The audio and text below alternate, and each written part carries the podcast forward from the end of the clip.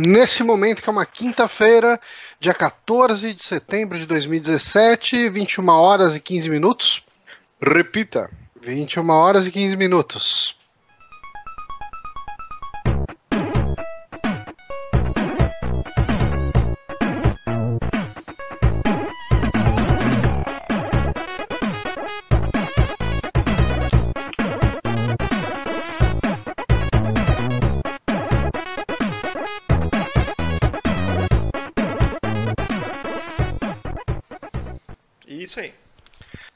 Estamos conhecendo mais um saque aqui nos Peramibos, episódio número 127. Eu sou o Márcio Barros, aqui comigo, ele que está tomando também uma belíssima Heineken, meu querido Johnny Santos. Tá no mudo. Você não odeia Heineken? Eu odeio, mas é a única cerveja que tem aqui em casa. O que, que, tem, que, que tem Heineken na sua casa? Porque veio um amigo meu no fim de semana e ele trouxe Heineken. E aí ah, sobrou. Maldito, maldito amigo. Mas estamos também com ele, o Guilherme Bonatti com calor. Guilherme Bonatti do verão. Eu sou o Bonatti com muito calor. E também estamos com ele que não tem bagagem para ser host, Honório ou Renato. e eu, eu adorei ver a cara do Márcio, que ele fica tão perdido quanto a gente quando não escuta a musiquinha da introdução e ele não ah. sabe quando ele ia falar ou não. Eu adorei isso. Pra quem não sabe, o Honório. Eita, pô, Honório, você tá deixando de novo a barbinha. Agora que eu vi. É, clássico, né? Aqui, ó. Shaolin Style. Mas é isso, o Honor está comandando as máquinas aqui, a, a mesa de som. Por quê? Pam, pam, pam. Eita. Tem um anúncio bem rapidinho para fazer, hum. que a gente deve satisfação, eu devo satisfação para os ouvintes. Por que, que eu tô tão afastado do site e tá dando um monte de, de nhaca? É o seguinte, gente. Vou fazer um anúncio aqui em primeira mão. A Jéssica engoliu uma melancia. tem que vir mais pra cá. Engoliu uma melancia. Então, meu tempo aqui está ficando difícil.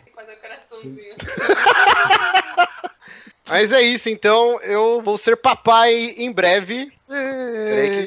agora vai ser complicado. Yeah. Na cadeira não vai aguentar.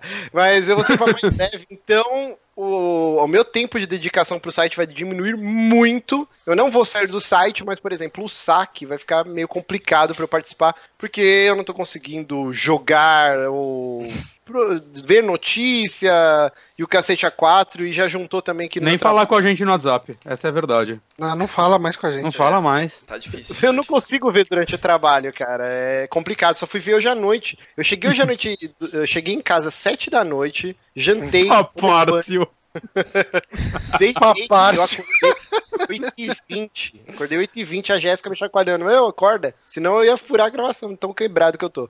Então, assim, eu vou conseguir continuar fazendo os streamings de terça. O 3 da madrugada também super de boa, que é uma vez por mês. Inclusive, esse mês a gente já vai gravar uns três programas para já deixar é, um arquivinho aí. Agora, do saque realmente vai ser complicado. Eu não sei se eu vou conseguir gravar toda semana, então vou faltar muitas vezes, cara. E uhum. a tendência é quando o neném nascer, eu realmente algum tempo ficar afastado total do site, porque eu não faço ideia como vai ser gerenciar um bebê e, e tudo que um bebê acarreta, o Honório sabe, porque ele tem dois filhos, e vai ser complicado. Mas é isso, então. É... Muito obrigado aí pelos parabéns aqui que o pessoal tá mandando aqui no chat.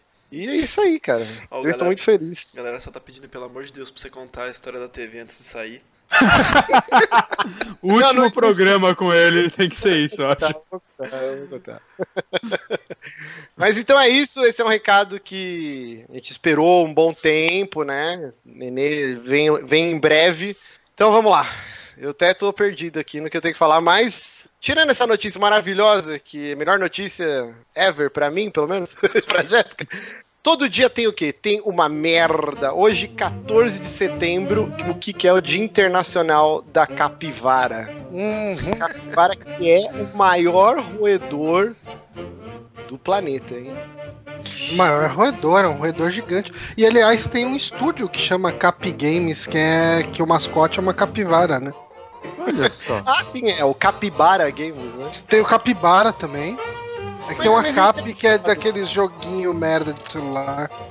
A capivara, ele era um animal meio enfadonho, assim, ninguém ligava pra capivara. Você ia nos zoológicos, ah, foda-se a capivara, eu não vou ver a capivara. E a internet transformou a capivara num, num mito, cara. Tal qual o Chuck Norris, assim. Vocês não diriam que a internet transformou a capivara? Cara, por quê? Nossa, É, não sei, não sei qual é o mito da capivara, mas capivara acho que é o único animal que ainda sobrevive na, na cidade de São Paulo, tirando ratos e pombas. Pois é, muito Porque bizarro, tem né? bastante na, na Marginal Pinheiros, na Marginal Tietê, né? Ah, é? Bastante, bastante não, mas vez por outra aparece, assim. Esse é- Você tá passando ali na marginal e daí você vê, tipo, Caralho, umas três, quatro capivaras ali, tipo, de boa, assim. é, caralho, nunca vi. nunca eu já vi algumas vezes. É, eu, eu- Não. É mais no, é mais, é bem mais no Rio Pinheiros do que no Tietê. é, Hum. eu trabalho tipo, tipo, visão pra, pra, pra Marginal, pro, pro Rio. Então. Qual dos dois? vejo lá, pro Pinheiros. É pertinho de onde você trabalhava, Diego. Sim, sim. E tem bastante capivara ali, cara. Sempre vejo um ou outro. A capivara é um animal bem simpático, né, cara? É- Ela Sim. parece. Assim, as caricaturas de capivara geralmente parecem o Snoopy sem orelha. Não, o, tem até um meme de uma capivara que o cara fala: Meu, essa capivara é a maior gente boa do mundo. Aí tem a capivara trocando ideia. Trocando ideia não, né? Tipo, no mundo animal lá, de verdade, isso fotos. Ela com um monte de passarinho em cima dela. Depois ela nas tartarugas, ela com o jacaré. Vocês já viram esses memes? Assim, são Já. várias fotos. Eu não sei se é a mesma capivara, mas tipo. Cara, tem muito meme de capivara na internet. Eu, eu, tava, eu escrevi pra cap- ah, capivara no Google e a notícia que apareceu, eu quero muito saber se é fake ou não. Eu não conheço esse site, mas é. Capivara mata pitbull afogado para proteger filhotes. Rapaz. Ó, o Caralho. Honório eu acho que tá com o problema que o, que o Do Bonatti microfone. sempre tem. Porque a gente tá ouvindo ele bem, só que o pessoal da live não. É, eu, eu não sei se tá capturando de novo da. O da. Da webcam, não é pra tá, não é o que tá marcado aqui pra pegar, mas eu tentei dar uma melhorada aqui no volume dele, me deem um feedback pra ver se tá ok. Hum. É. Muito bom. E só pra terminar esse papo de capivara aí, é lá no Paraná, não é? Que se você matar uma capivara, você caçar uma capivara, você vai preso, cara. É um crime ambiental fudido, assim. As Não é em qualquer lugar? Qualquer lugar. Ah, é qualquer lugar? Eu pensei Qualquer lugar, lance sim, sim. Esse tipo de lei geralmente é federal, cara. Sim, sim. Ah, então, então é capivara.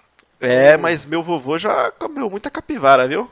O pessoal do interior, o pessoal fala que a carne da capivara é gostosa, né? Não faço ideia se é mesmo ou não. É, mas também não.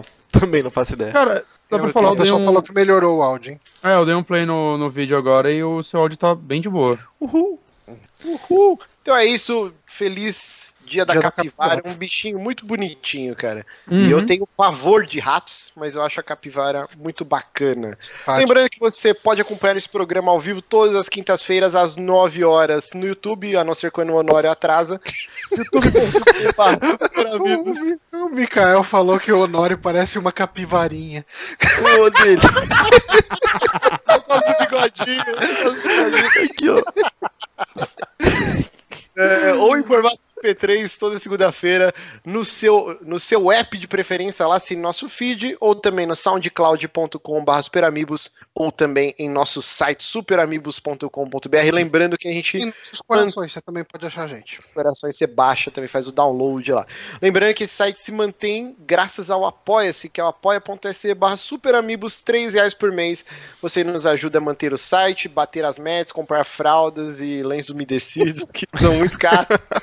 Mas vamos, vamos falar aí que, ó, a gente tá tendo uma queda pesada nas contribuições e a gente tá quase perdendo a obrigatoriedade de stream de terça, hein? Verdade. Tá acontecendo. Partinho! Tá quase desbatendo. Então, enfim, Uhum. indique pros seus amiguinhos, doe um real, três reais, vai, três reaisinhos. É, Você não paga nem uma passagem. Outro dia eu tava ouvindo uma. está frustrada Que ela tava assistindo e ela tá vendo com o delay. E ela falou que não apareceu a barriga dela no recorte aqui do, do Skype. Pois então é. ela vai mostrar a pança de novo aqui. Meu Deus. Você quer mostrar essa pança de qualquer jeito, né? É Ah, lógico, orgulho, né? Ela carrega, carrega isso pra cima e pra baixo. Ei, ei, ei. mostrar, né, porra? Cuidado, Jéssica. Você viu que os fãs da Lady Gaga fizeram lá, que atacaram a Bíblia. Vão tacar a Bíblia no Lady streaming. E agora ela tá com fibromialgia e não vai fazer o show do Rock in Rio. E o pessoal tá muito triste. Mas, então, aqui o grupo do, do Facebook, grupo do Telegram, grupo do Discord. Se você é patrão, você tem direito a tudo. E teve uma galera que xingou muito no Twitter o Johnny.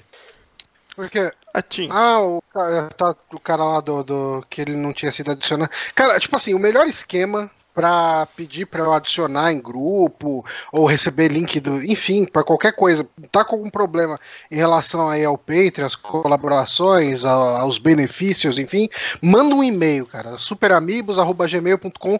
Porque assim, quando é no Twitter. Twitter eu vejo na correria, né? Tipo, tô fazendo alguma coisa, no Twitter é fácil se perder, né? As coisas. É. E agora assim, quando eu abro o e-mail do Super Amigos, geralmente eu tô de boa. Então, assim, eu consigo abrir o e-mail e, tipo, se eu vejo que alguma coisa assim, ah, não tô conseguindo acessar, e eu não vou conseguir fazer na hora, eu ainda deixo, deixo marcado como não lido, pra quando eu abrir de novo o e-mail, tipo, eu tratar aquilo, assim. Então, assim, quando, tanto que assim, quando o cara mandou o e-mail lá, o André, enfim, o André, ah, não lembro o sobrenome dele, ah, eu vi, puta, cara, já corri pra tratar o negócio na hora ali, já resolvi o problema do Telegram pra ele. Aí eu tentei ainda resolver o problema do Facebook, era umas configurações de pri- privacidade dele. Aí ele mexeu lá nas configurações, mandei o convite de novo, funcionou. Mas assim, tipo, manda por e-mail que eu tento resolver. Ah, se mandar pelo Twitter, pelo grupo do, do Telegram, essas coisas, é muito fácil esquecer. Sim, com certeza. Muito bom, muito bom. Então é isso aí. Xinguem muito o Johnny lá. É, lembrando que se a gente falar alguma asneira aqui, vocês podem corrigir lá no curioscat.email superamigos. No final do programa a gente vai peneirar lá se tem alguma correção. Só coloque, por favor, né, é, correção, saque 127 para facilitar a vida. E nós temos a nossa enquete, que o Honório não colocou o link aqui, olha só. Ei, Honório. Você precisa Já do link pra melhor, quê né? mesmo, Márcio? Pra ler o que, que é na enquete, né? Ah, é? Então vê aí na pauta aí. Só. Ah, você atualizou? Pera aí, deixa eu dar Não, sim. tá aí, cara. Não, aqui pra mim, né, nessa pauta aqui que eu tô, não tem. Ratinho! Te, te falar que tem sim, viu? Ai, ai, ai. Não tá aparecendo pra Tá mim, com a pauta aberta desde as nove da manhã, né? Ah, não, pera aí, agora tem. Olha só, que peninha, hein? Desculpa, Honor. tá desculpado. Vamos lá. Enquete do Saque 127. O que é melhor fazer com os mil reais do SNES Mini, né? Que vai ser lançado aqui no Brasil por esse precinho, camarada. Então as opções são pinga pra esquecer, skin em joguinhos, 10 licenças do WinRAR ou converter em dólares Bison ou Bison. Boa, hein? Já ai. estamos com 150 votos, então no final do programa vamos dar o resultado dessa enquete. Se você ainda não votou, siga lá no Twitter, arroba superamigos, e aí vai estar a enquete Uhum. para você votar e compartilhar. Recados. Ah, não, tem mais um recadinho aqui, Johnny. Tem um recadinho. O Kiliano. o nosso amigo Kiliano, que ele apoia o site aí no Patreon desde tipo, do começo, desde o primeiro mês do, do Super Amigos, ele apoia aí a gente. Ah, ele tem o projeto dele, o 365 Indies, e ele tem feito, acho que anualmente, eu não sei se ele tem feito mais de uma por ano, mas pelo menos uma por ano eu, eu sei que ele tem feito Jam, né, do, do 365 Indies, e vai rolar aí uma nova Jam ah, nesse final de começa nesse final de semana e se não me engano vai até a segunda da outra semana, acho que tem lá o prazo, mas enfim, ah, de 15 de setembro a 25 de setembro. Então, deem uma visitada na página lá do 365 Indies, ah, vai ter o link aí no, no post para quem está acompanhando ah, no- pelo site. E, enfim, tentem participar, né? O Jogabilidade vai fazer uma, uma jam no mesmo intervalo e tal. Mas, assim, como o pessoal acaba esquecendo um pouco o 365, 365 Indies, tá aqui o recado dado aqui do 365 Indies Jam 2017. Ó, preciso agradecer aqui o Rafael Romagnoli, que acabou de dar 10 reais aqui no Superchat. Ele colocou, Márcio, te paguei um Baby Pop. O melhor custo-benefício em lenço umedecido. Dezão, sem folhas e não dá alergia. Vou anotar Ai. aqui, então, Baby Pop. Eu estou usando um que é um verdinho, que eu agora eu não vou saber a marca. Inclusive, esses dias eu e o Bonatti estávamos conversando num casamento, ensinando o Johnny, o Eric Seika e. Quem mais que a gente estava ensinando? Nossas mulheres. Nossas esposas, como limpar o bumbum direito. E a dica é: primeiro, uma passadinha Não. de lenço umedecido. Uhum. Aí depois papel higiênico e no final lenço umedecido Mais de novo uma. pra dar aquele retoque estelar, assim. Cara, Estelar. Essa, esse é o estilo Márcio de limpar a bunda, agora você já sabe. Eu, eu fiquei bunda. muito feliz quando ele falou isso alto e eu soube que eu não era o único, eu não tava sozinho nesse mundo. De- depois que você se fere, você sabe que você tem que cuidar de lá direitinho, gente. Essa é a verdade. Ah, é, Ai, experimente lenço umedecido. Vai ser Experimentem. muito Vou ter que comprar uma carga muito grande de lenço umedecido pra mim e para a minha pequena baby. Mas vamos lá, vamos começar aqui Peraí, as indicações. seu último recado? Tem o meu também. Ah, sim, sim. É, Importante. amanhã, então esse recado só vale pra quem tá ao vivo, mas amanhã vai ser o, o show de lançamento do CD da Conflito no The Wall Café. É, vai ser open bar o show. Vai, open bar vai ter cervejas, vodkas, refrigerantes e os caralho a quatro. Vai ser um belo open bar. Fiquei bem surpreso quando eu peguei a lista, eu pensei que ia ser mais fuleiro. E vão tocar lá também com a Forte Norte e a Laboratory. É, vão estar também estreando o nosso mer- merchandise novo, né? A gente fez camisetas novas pra banda e vão instalar vendas também. Então compareçam lá, vai ser, vai ser divertido. O Johnny e o Honório vão estar lá. O, Estaremos o aí. Márcio, o Márcio não gosta de mim. Ah, é. Pô, eu vou fazer bate-cabeça, eu e a Jéssica lá no meio. Por favor. Mas é isso, amanhã lá no The Wall Café, no, no bairro do Bexiga. Uhum. Muito bom. Então vamos começar aqui nosso bloquinho de indicações. Como a gente já falou mais que a nega do leite, então vamos sentar aqui, cravar 10 minutos por indicação. Eu e o Bonatti vamos falar da mesma coisa, que Então, é 20. o melhor filme de 2017 até agora. Hum. Não sei se o Bonatti concorda. Eu concordo, eu concordo. Então vamos Mesmo falar vendo aqui- falhas nele hoje. Eu Sim, concordo. sim. Uhum. Todo, na- nada é perfeito, O Bonatti. que? Você tá vendo Mas- falhas é agora? perfeito. Hum. Ô, Bonatti, por que, que você acha o Baby Driver uma merda? Ah, cara, música, né? Quem escuta música hoje em dia? Vamos falar de It, a coisa, filme de 2017, não confundir com a minissérie dos anos 90, que eu A gosto, a odeia. medo. A Eu- eu não- obra É o nome, é a obra-prima do medo aqui no Brasil. Eu sei. Incrível. E, ah, cara, você acha, você acha realmente boa a minissérie? Cara, é assim, ó. Vamos lá. Pra quem. Primeiro, calma, não vamos botar carroça na frente dos bois. Pra quem não sabe, It, a coisa, é um livro do Stephen King. É um livro que ele escreveu, acho que lá nos anos 80, né? 85, Finalzinho? acho que saiu. 85. Ele começou a escrever em 70 e pouco, levou uns 6 anos pra escrever essa porra. que fala sobre o palhaço Pennywise, que é.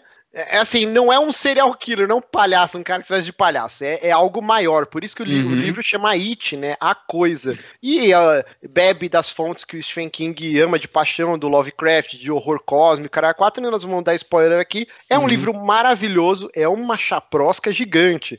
Umas Mil e 1.100 Tem páginas. páginas. Eu li quando eu tinha uns 16, 17 anos. E, cara, eu amo de paixão. Uhum. Estou cogitando fortemente reler depois de ver o Eu filme. também. porque acendeu aquela fagulha. Meu Deus, isso é bom demais, cara. E faz muito tempo que eu li, que- então eu esqueci muita coisa, né? Sim, Do, do livro. Só que a sua versão é a mesma que a minha, que é aquela da Objetiva, que tem 800 e poucas páginas, porque eles colocaram fonte tipo 2 pra diminuir o Uhum. número de páginas, que era Não, uma mas merda de ler. Eu não leio mais nada físico, cara. Eu leio tudo no Não, tablet. Mas o detalhe dessa é que nela o Pennywise chama parcimonioso. Palhaço parcimonioso. Como Palhaço não? parcimonioso, verdade. Que tradução Cara. terrível. Jesus. Mas eu- a, a nova tradução é usa Pennywise mesmo. É, eu vou comprar a versão atualizada no, no tablet pra ler, porque não dá, né? Cansa o braço, o bagulho é gigantesco. Mas assim, esse filme de 2017, dirigido pelo Andy Muschietti, que é um diretor argentino, cara, Uhum. que ele fez aquele curta-metragem em 2008, o Mamá, que, que pô, é fantástico esse Eu curta-metragem. só vi o Já curto com a até hoje. do Guilherme Del Toro, e depois o, eles acabaram produzindo o longa, né, Mamá, que tem até o cara do Game of Thrones lá, o, o Jamie Lannister e tal, que é um filme, eu achei ele um filme mediano, porque ele tem uns efeitos especiais meio zoados. E esse era o meu grande medo com o filme novo do It, porque o filme com o Tim Curry lá, a minissérie, era muito efeito prático, né? Não Uhum. tem praticamente nada em CG. Acho que nem Tem, tem stop motion numas partes, né? Assim, mas, é, efeitos práticos, né? Stop motion e tal. E meu Uhum. medo era o excesso de CGI, cara, porque mas era um depois... péssimo stop motion. Stop motion, vai Sim, falar. sim. Ah, não, mas é o orçamento da época também. Sim, é uma Mas- série de TV, não um filme, né? Então. Depois de ter visto o remake do Poltergeist, que é nossa, uma aberração de ruim. Eu fiquei com muito pé atrás, cara. E esse filme, uhum. ele é claro que ele tem CGI, mas ele tem muito efeito prático e o que é efeito de CG é muito bem feito. O que é Sim. algo incrível para um filme de terror, porque uhum. geralmente uhum. o orçamento de um filme de terror é, cara, não chega nem perto do, do, orçamento de um Vingadores, de um Star Wars, de um Harry Potter, Senhor dos Anéis da vida. Então, os caras têm que tirar leite de pedra. E eu não sei exatamente o orçamento que foi do It 35 aqui. milhões. Caralho, os caras conseguiram fazer esses efeitos absurdos. Não? Bem baixo até. Parabéns, cara. E o filme, ele já arrecadou 217 milhões até agora, mundialmente. Nos Estados Unidos só ele fez 80 milhões só no fim de semana de estreia. Ele bateu o recorde como maior bilheteria de setembro da história e também como uma das maiores bilheterias de filme de terror. Ele tá sendo super bem avaliado nos agregadores, no Rotten Tomatoes ele tá com o selinho lá, Certified Fresh e tal. E o Bonatti assistiu, ficou maluco. E eu falei, uhum. caralho, Bonatti é, eu e Bonatti somos dois doentes por Stephen King. Eu falei, se ele gostou, então eu vou amar o e, filme. E por isso que dá até pra confiar um na opinião do outro sobre Stephen King, porque quem é doente por Stephen King sai sempre decepcionado do cinema, saca? é bem comum, assim. Eu, eu diria, assim, só já tirando isso da frente, que esse provavelmente é o melhor filme baseado em obra dele desde o Nevoeiro. É seguro falar isso? Ah, é, eu acho que sim. É que eu. Quem teve de lá pra cá, tipo, celular, vi é, aquele do cara que enterra o carro do outro. Mas é facilmente uma das melhores adaptações de, de, um filme do, baseado na obra de Stephen King e baseado em livro, assim, cara. Eu diria que uhum. ele, pra mim, ele tá pau a pau com a adaptação de Senhor dos Anéis, é, o Shawshank Redemption, né? O Sonho de Liberdade. O Esfera de Milagre. Esfera de Milagre. Cara, eu acho que é uma puta adaptação, porque o Andy Muschietti, né? É até errado falar só dar crédito para ele, porque esse filme tá desde 2009 em produção e já passou na mão de trocentos diretor e roteirista. Inclusive, o cara antes do Andy assumir era o Gary Fukunaga, acho que esse é, é o nome do True Detective. É o produtor executivo da primeira uhum. temporada do True Detective, que foi super aclamada. Uhum. Ele a dirigiu o E ele, o roteiro ainda é acreditado a ele, né? Ele Sim, ainda tem coisas dele no roteiro. Mas assim, uma parada que eu acho muito foda é um diretor argentino, cara, fazer um filme com esse peso que It e Stephen King tem um peso enorme, né? E aí é você vê mais amadas dele. Sim, sim. E aí você pega esses diretores latinos aí, então, que estão em ascensão. Porque o Guilherme Del Toro, a gente sempre cita, mas tem também o Fed Álvares, que é uruguaio, uhum. que fez o remake do Evil Dead, que é maravilhoso, e o Homem nas Sombras também, que é um puta filme, Homem nas Trevas, né? Que é um puta trevas. filme foda. E o Andy Muschietti, ele deu uma entrevista recentemente, e ele falou que é, já meio que tá, tá tudo certo para um capítulo 2 do It. Uhum, a gente já vai, já vai falar mais. Mas uhum. ele falou que o próximo filme que ele quer adaptar é O Cemitério Maldito. E, cara, do jeito que tá sendo ovacionado o It, com certeza é. vão dar pra ele fazer O Cemitério Maldito. Por mais que eu adore o filme original do Cemitério Maldito, eu acho que ele vale uma releitura hoje em dia. Vale, vale. Então, uhum. Bonatti, taca ali pau aí no, no It do filme, que eles da, adaptaram tudo, né? E é uma puta adaptação foda até. Sim dos anos é. 50 para os anos 80. É, porque o original, né, ele se passa nos anos 50 e a, a parte deles adulta nos 80, que era a época contemporânea ao livro, né? Então, hum. esse daí eles trouxeram para os 80 para a segunda parte sair em 2017, 16, provavelmente, né, que é mais trazer para nossa realidade. É uma mudança que, se não tivesse acontecido, para mim, não seria negativo, saca? Eu não veria mal em ver essa história nos anos 50 também. Mas eu acho que ela funciona. Acho que pelo menos nessa primeira parte que eles pegaram só a parte dos anos 80, funcionou muito bem para mim. Né? Para mim é... funciona muito bem porque o, o, livro ele se passa em 57, 58, né, na parte é... que são crianças. E assim, os medos, né? Porque o It, ele é meio que aquele. O bicho papão. Tem um bicho no Harry Potter, que eu esqueci o nome agora, que ele até acho que é no Prisioneiro de Azkaban, no terceiro filme. É o bicho papão mesmo, não? É o bicho papão, né? É que ele, ele assume a forma do seu maior medo. E o It é meio que isso, né? Ele tem a Sim. forma do palhaço, mas ele consegue se transformar em qualquer coisa que seja o seu pior pesadelo, né? O, tanto que o palhaço, né, de certa forma, é uma forma dele atrair as crianças, não dele Sim. afastar ela, né? Tanto que eu tava revendo algumas cenas do clássico de 90, e é engraçado você ver o Tim Curry lá, porque assim, eu acho que ele é a única coisa boa daquele filme, eu acho que isso é quase consenso. ele tá muito bem, mas você olhava para ele, cara, ele era creepy desde o começo, saca? Ele parecia um pedófilo vestido de palhaço querendo atrair uma criança. mas eu acho que isso vem... Mas eu acho que muito disso, vai, muito disso vai do do contexto que você já está inserido pela fotografia e tudo. Porque tem umas imagens, principalmente estáticas na internet, assim, que você vê, hum. que ele tá como um palhacinho simpático. Ah, sim, sim. Só que ele tá o tempo todo zoando a galera, saca? Isso é... daí você vê no filme. Ele tá muito zoando eles, enquanto o novo ator, né, o Bill Skarsgård, é o nome dele, ele é sueco. Uhum. E, e, o pai dele é o maluco que faz os filmes do Thor, os caralho, lá dos Vingadores. Aquele ah, velhão, o né? lá? É. E Caralho, o irmão dele, para quem assiste Vikings, é o Flock do Vikings. Eles são irmãos, é uma família gigante. E o esquema dele, ele é engraçado, cara, porque apesar de visualmente ele ser muito mais creepy, ele tem uma atuação mais, em alguns momentos, ele fala com uma vozinha mais fina, meio que pra atrair as crianças, saca? É Tentar contido. conversar. O, é. o Jim Carrey, ele sofria meio que um, uma síndrome de Jim Carrey, tá Tipo, porque ele era muito over the top, né, na minissérie. E, e, o Pennywise, nesse filme agora, ele é mais contido e ao mesmo tempo ele é mais criatura. É, você vê que ele, ao, ao, em alguns momentos, não sei se o Bonatti teve essa impressão. Parece que é uma criatura tentando simular um humano. Então, na cena Sim. do bueiro, tá caindo água na boca dele, ele continua falando e a reação do humano seria secar a boca, ou sei lá. Mas ele, você vê que o olho dele fica meio girando. É, é, é assim, ele é uma criatura tentando simular um palhaço humano. E isso fica bem latente. Eu achei genial isso, cara. E sabe uma coisa genial disso daí que você tá falando do olho dele? Hum. Você repara que muitos momentos do filme, inclusive nessa do bueiro, a mais gritante, ele tá com um olho apontado pra câmera e outro pro moleque, né? Sim. O diretor chegou pro ator e falou: Ah, eu quero fazer esse efeito e tal, né? Vou fazer efeito especial. O ator lá, o Skarsgård, ele virou e falou: Não, eu consigo fazer. Aí ele vira o olho. What? Isso daí não é efeito especial. Aí o diretor falou: Valeu, você acabou de fazer economizar milhares de dólares. Caralho. O cara faz isso. Ele, ele fala que ele relaxa o músculo da cara e começa a virar o olho. Coisa insana.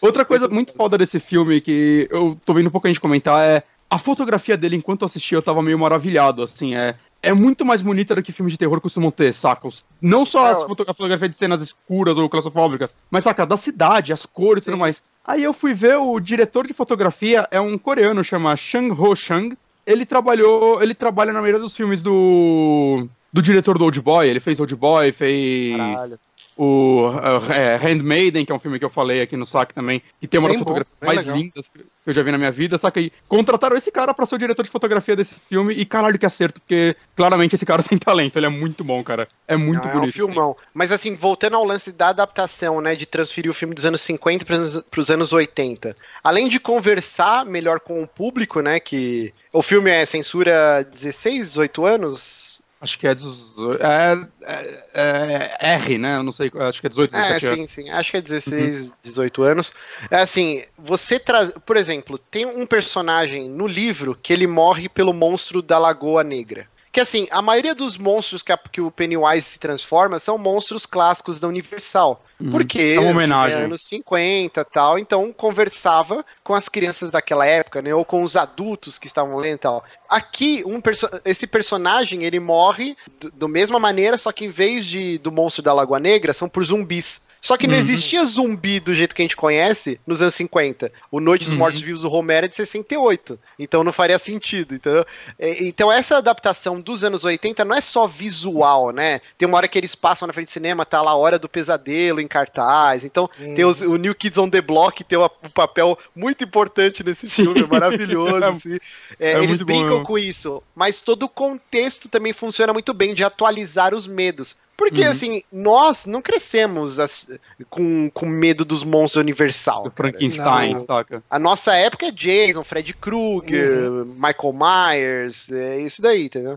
apesar de ter algumas referências a monstros da Universal nesse filme, né? Coisas bem rápido. É, é, é, não só disso, né? Tem muita coisa nesse filme que é quem lê o livro, quem é fã, vai tipo, ah, olha lá, olha, caralho, ele tá com uma tartaruga na mão, saca? Tipo, Sim, vai querer Lego. alguma coisa. É uma tartaruga é, de Lego, isso que é foda, cara. Eles atualizaram uhum. muito bem todos os signos do livro.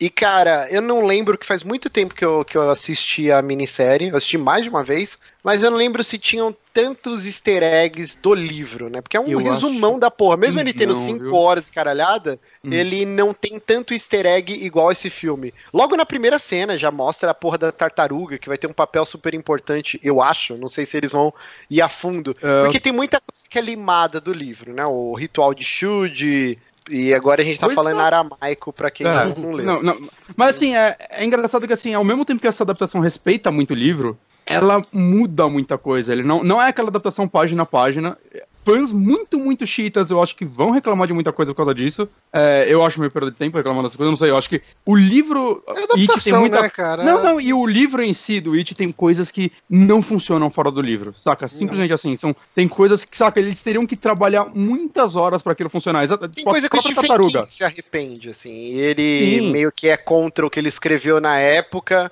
uhum. é, vamos só deixar por cima, mas Existe uma cena terrível que quando eu li eu tive que reler assim porque eu não tava acreditando. Eu falei que o que é, eu entendi muito bem, que é um grande de crianças no esgoto. É tipo isso. É. É uma coisa surreal. tipo, e até hoje o Stephen King em entrevista ele fala: Ah, eu, eu não sei onde eu tô com a cabeça de fazer isso, eu não curto muito mais isso, mas tá lá e já era, tá escrito. E eles adaptaram do... isso pro filme e ficou muito legal, cara. Esse filme ele faz algumas adaptações que você fala, pô, isso aí tá mais legal que no livro, assim, né? E é o difícil. Do, do Red Leather Media, eles falaram que esse livro foi escrito pelo Stephen King e co-escrito pela cocaína, tá ligado? E é isso mesmo essa cena. É, porque ele escreveu num espaço muito grande de tempo, Sim. né? Inclusive, para quem manja de inglês tal, fica uma dica. Eu dei até pro, essa dica pro Bonatti essa semana. Uhum, eu descobri um podcast que chama The Castle Rock TV Podcast. Então, lá no seu agregador lá de feeds, você vai lá na lupinha e coloca lá The Castle Rock, já aparece. Uhum. Que é um uhum. podcast de dois malucos que são super fãs de Stephen King e e a gente até já citou que para 2018 J.J. Abrams está produzindo uma série chamada Castle Rock, que é onde a maioria das histórias de Fan King acontecem. E, o Bill Skarsgård vai estar tá no, na parada. Já, já tá, tá confirmado, provavelmente vai fazer o papel do Pennywise. Não, então, parece que não, ele é um detetive. Então acho que Bom, vai ser outro personagem. Mas beleza. É uma beleza. Mas hum. esses caras, eles é, são pode. É, por enquanto, eles lançaram quatro episódios. Os quatro são dedicados ao Witch e eles estão discutindo o livro capítulo a capítulo. Então, hum. e aí, no meio dessa, dessas discussões desses dois caras, eles colocam trechos de entrevista do Stephen King de pessoas que trabalharam tanto na minissérie quanto no filme. Eles estão analisando os trailers, porque no episódio que eu tô ainda não saiu o filme. Então eles estão, porra, saiu tal, vamos discutir o trailer, assim. É hum. bem legal você acompanhar, cara, a jornada dos caras. E eles estão fazendo um esquema assim, ó. É, pro próximo episódio a gente vai ler do capítulo, sei lá, 5 ao 10. Então aí você ouve e aí eles vão discutir capítulo por capítulo, assim. Muito bacana, ah, é. então procurem lá The Castle Rock TV Podcast. É em inglês, uhum. mas para quem é fã pra caralho de Stephen King, é um podcast sensacional, assim. E assim, das mudanças mesmo, por exemplo, uma que para mostrar que tem coisas que não vale a pena trabalhar num filme. Foca muito entre os bullies, que, cara, nesse filme, eles são muito filho da puta, cara. É muito bom isso, eles ah, respeitaram isso no livro. São é? No livro eles Não, no livro eles, Então, exato, porque no filme eles focam muito no Henry, né? Que é o, o principal, o líder. Uhum. E aí o cara que é atacado pelos zumbis, que é o Patrick, ele ah, tem pouca importância no filme. Não, então. Ah, whatever, ele é um cara quase sem nome. Eu só reparei que ele era o Patrick depois lendo assim o nome do personagem. Cara, no livro, esse personagem, cara, ele, ele precisava ter um filme só dele para contar a história dele. Saca? Porque ele é muito mais sociopata do que qualquer outro personagem nesse livro. Saca? É, é, Cara, é tipo, ele matou o irmão afogado quando ele era criança, saca? Tipo Macaulay Culkin naquele filme. É, tem um lance no livro que terríveis, deixa terríveis. insinuando que ele molestava crianças menores, inclusive acho que Sim. ele chegou a molestar o Henry Bowers, uma coisa assim. Exato. E aí você vê como o filme, ele é muito feito para quem é fã e para quem uhum. nunca assistiu nada, porque Exato. tem uma cena logo depois do filme que um dos protagonistas ele passa na frente desse moleque. E aí o moleque, tipo, é uma parada que você nem nota. Eu fui ver isso depois uhum. em análise na internet. O cara dá uma lambidinha de beijo, assim, e olha pra bunda do moleque. Tipo assim, uhum. é um negócio que passa. E aí quem lê o livro sabe que o cara era um molestador, cara, fala, olha que caralho, é. tipo, é um easter egg. Isso, esses detalhes no filme são muito legais, cara, do... são muito bem feitos. E vale falar que o, o Rich, né, o Rich, que é o moleque do Stranger Things lá, hum. cara, como ele tá legal nesse filme. Puta que, que pariu. Que... Ele tá autenticamente engraçado, assim, não é aquele humor Marvel, né? Não só isso, mas, tipo, todas as crianças em geral, elas se comportam como crianças, então o humor dele é um humor muito, muito infantil, mas que encaixa muito bem o tempo todo. E ele era um dos meus personagens favoritos no livro, né? Ele e a Beverly eram meus personagens favoritos. E ver os dois tão bem representados no filme me deixou muito feliz. E, e fica Mas... aquela nostalgia foda, né? Porque, cara, você. Ele atua muito bem, o personagem dele é fantástico. E, e para quem é saudosista, que assistiu, sei lá, Goonies, Conta Comigo, Garotos Perdidos, todos esses filmes dos anos 80, não tem como se olhar para esse moleque e não pensar no Corey Feldman, né, cara? Que interpretou Sim. o personagem, o Bocão e tal, no, uhum. no, no Goonies. Então, é muito aquele personagem, assim, clássico do cara. Por outro lado, acho que o personagem do Mike, se ele não tivesse no filme, quase não faria diferença. Eu acho que trabalharam muito mal ele as mudanças, tiraram coisas que eram características dele, isso daí é uma crítica que tem bem pesada do filme, e passaram para outro personagem e ele ficou quase perdido lá no meio, eu não sei porquê. E essas é... coisas que passaram seriam importantes para o segundo filme, né? Para o que ele viria a se tornar no segundo filme. Eu, eu tô muito curioso para saber o que eles vão fazer nesse segundo filme também, porque essas crianças mandaram tão bem que eu quero é, muito ver como as pessoas. Sabe, Uhum. O livro, ele é dividido, capítulos mostrando a infância e depois outros capítulos já nos dias atuais. anos depois, ele já adultos. Ele intercala. No filme eles, eles colocaram, então, o It capítulo 1, ele é todo esse período da infância, e o, capi, o capítulo 2, que vai sair em 2019, é, já vai ser só eles adultos. Então, vamos ver como vai funcionar isso. Eu Tem quero escolhido os atores pra... da, da, versão deles adultos? Ainda, Ainda não. Mas eu quero mas... muito ver como eles vão fazer isso pra, tipo, a galera gostou tanto dessas crianças, cara, que vai, vai dar um choque, assim, esses adultos vão ter que ser muito bons pra, tipo, a segunda parte não, não decepcionar um pouco, saca? Porque é, é muito diferente a parada, cara. É, é outro clima, né? coisas que não tem como a gente discutir aqui, porque seria uhum. spoiler uhum. pesado. Sim. Mas algumas escolhas que eles fizeram que realmente dá um nó na minha cabeça quando eu penso numa parte 2. Eu também. Muitas, tipo, Um personagem super importante que Tá em aberto o que aconteceu com ele, né? Fique em aberto aí. É, mas assim, cara, filmaço. Qualquer coisa que a gente falar mais aqui vai estragar. Não, não eu só tenho mais uma trailers, crítica. Não assistam trailers. Vão, é. vão assistir esse filme sem assistir trailer, cara. Porque é uma surpresa maravilhosa. É um puta filme foda. Meu Deus do céu, eu quero assistir de novo. Eu só tenho mais uma crítica que é a cidade nos livros, ela é quase um personagem à parte. E eu hum. acho que eles não trabalharam isso também no filme. Porra, mas não tem como. Um filme de 2 horas e 15, com trocentos protagonistas, aí você tá querendo tinha que ter 3 horas. Tinha que ser um ah, isso já tá sendo eu, eu sinto, eu sinto que esse filme vai ter um Director's Cut em Blu-ray. Eu torço pra isso. Não, ele mas eu, eu acho que faltam mas... uns takes da cidade, alguma coisa, porque ela é muito, muito importante, assim. Saca? A ligação da coisa com aquela cidade e o que ela faz com seus habitantes, saca? Que não é simplesmente matar crianças, né? Ela ela influencia é a vida de todo mundo. Ó, o Berger tá falando aí, 3DM do It novo, por favor. É, assim, 3DM vai ser difícil, né? Porque o filme ainda tá no cinema e geralmente a gente escolhe filmes que, que sejam fáceis do pessoal ir atrás, pegar e tal. Mas eu tô bem afim de ver o filme, assim, tipo, a empolgação do, do Márcio, do Bonatti, do Neco, toda a galera, tá me deixando empolgado. Eu acho que eu vou ter que ir sozinho no cinema. Uhum. Mas eu, cara, tipo, eu não sei, eu não descartaria a possibilidade da gente de repente matar uma das lives de terça para fazer tipo um saque extra sobre ele. Eu adoraria. É, ia é. ser foda. Não, vamos, vamos, não vamos prometer nada, né? Vamos não, não vamos prometer. uhum. Mas assim, é... cara, que filme foda. Sim. It não é o meu livro favorito de Stephen King, porque, cara, eu, eu tenho muitos livros favoritos de Stephen King, eu hum. amo, é, o meu, é talvez o meu escritor favorito, assim. É top 3, fácil, assim. Ah. E eu tava com muito pé atrás. Uh, a gente chegou a discutir algumas notícias sobre esse filme. E eu falei, ai, cara, puta, pra quê? Pra quê? Quando eu vi o primeiro trailer, eu falei, ok, isso tá legal. Mas ainda com super pé atrás. Quando começou a sair os primeiros reviews, falei, caralho, precisa assistir isso. E aí o Bonatti foi e assistiu na estreia, sei lá, e ficou maluco. Eu falei, ok. No domingo, eu e a Jéssica a gente foi assistir. E, cara, sem, sem, vou frisar aqui, meu filme favorito 2017 uhum.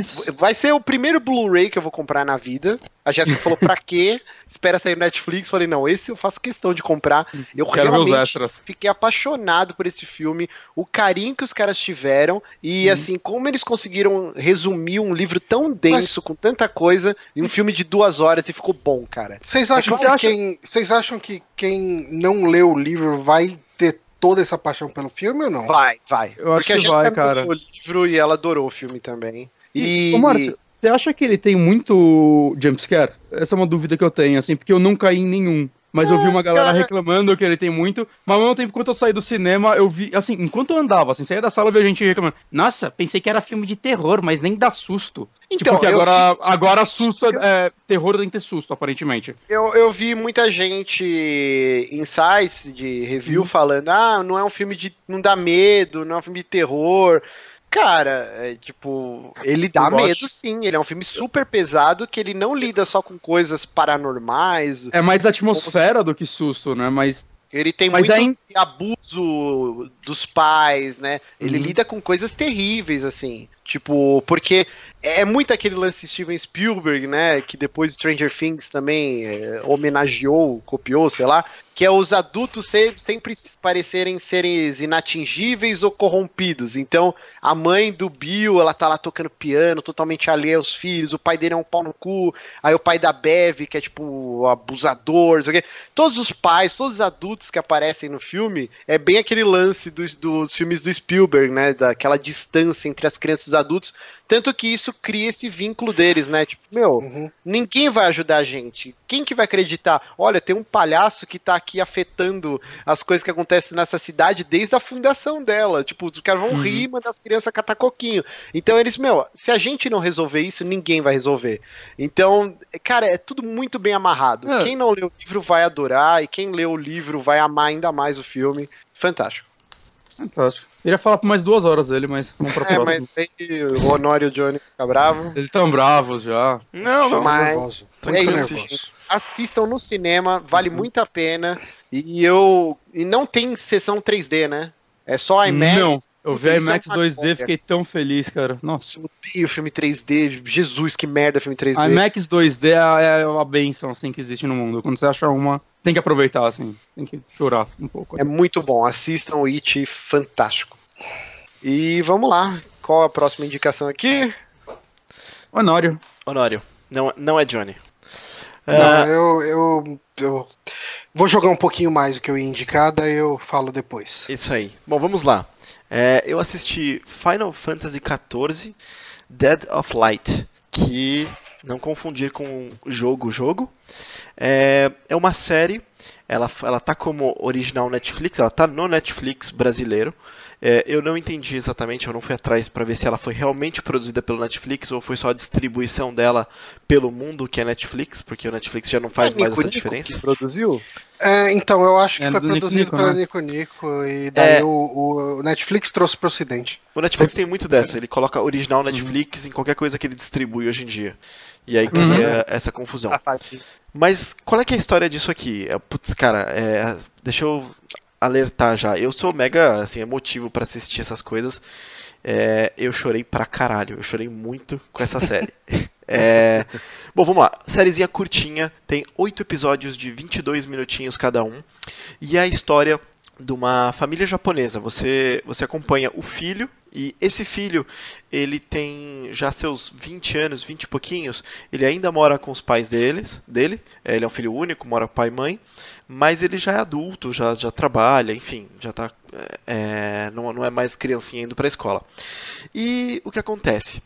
A história começa com esse garoto entediado num verão e. Rodando no chão. Rodando no chão, cara. Ele tipo, tá literalmente rodando no chão, assim, deitado de lado, girando. E o pai dele resolve, o pai dele nunca foi muito, muito a favor de videogames, mas resolve comprar um videogame para ele. E eles acabam Entre comprando. o moleque jogar videogame, o moleque ficar deitado no chão rodando, talvez o videogame não faça tão mal pro moleque. Exato. ele já sabe que ele, que ele perdeu esse argumento, sabe? Que ele e, já perdeu é... o filho dele ali. E aí eles acabam comprando um NES e o Final Fantasy. É, o molequinho joga Final Fantasy, ele adora e tudo mais. E a parte legal é que o pai dele também começa a gostar muito do Final Fantasy, começa a jogar sozinho à noite e tudo mais. E eles fazem uma conexão que eles nunca fizeram. O pai dele é aquele negócio é, é, japonês tradicionalzão, bem rígido, sabe? Bem distante, até um pouco frio para o que a gente acha, assim, para o nosso. É, para nossa cultura, né?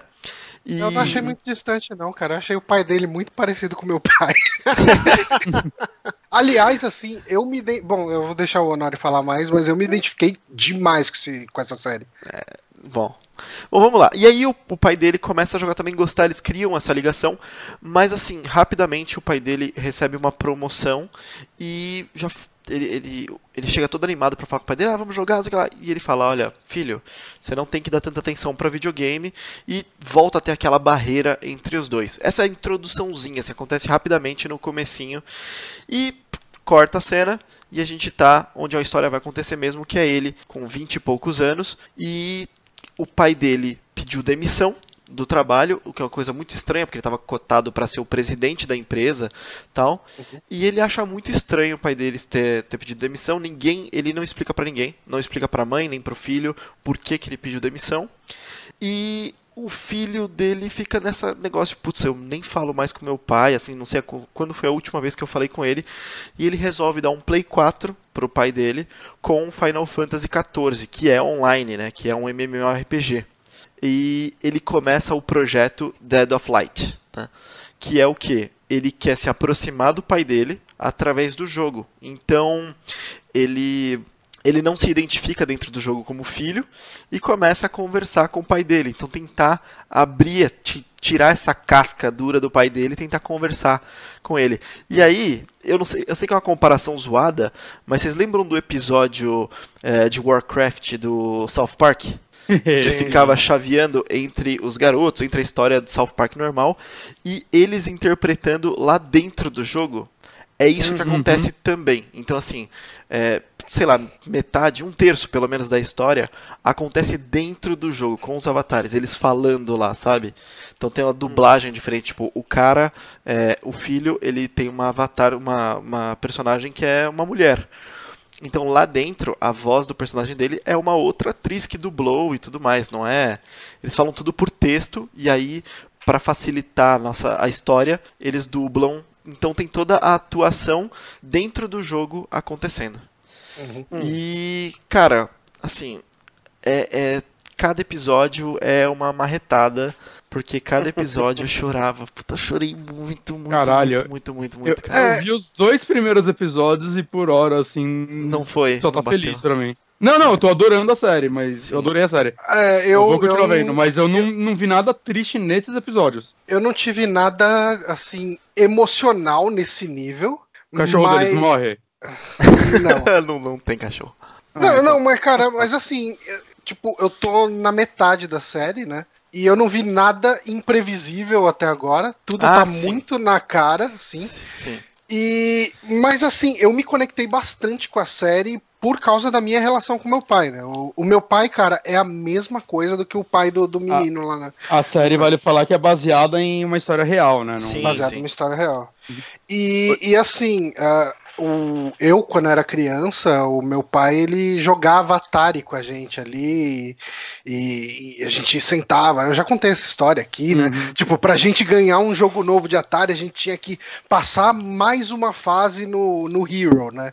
E como não tem save game nem nada, tipo, tinha que jogar, tipo, 18 fases do Hero de novo, sabe? Tipo, era. E, e assim, ele tava sempre junto com a gente, tudo.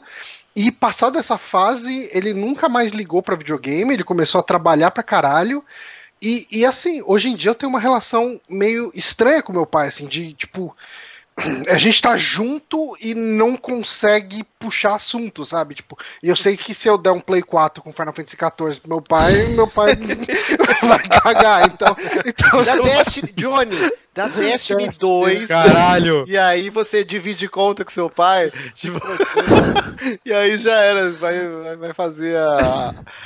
Mas, mas assim, eu não sei se o Honório e o Bonatti vão concordar comigo.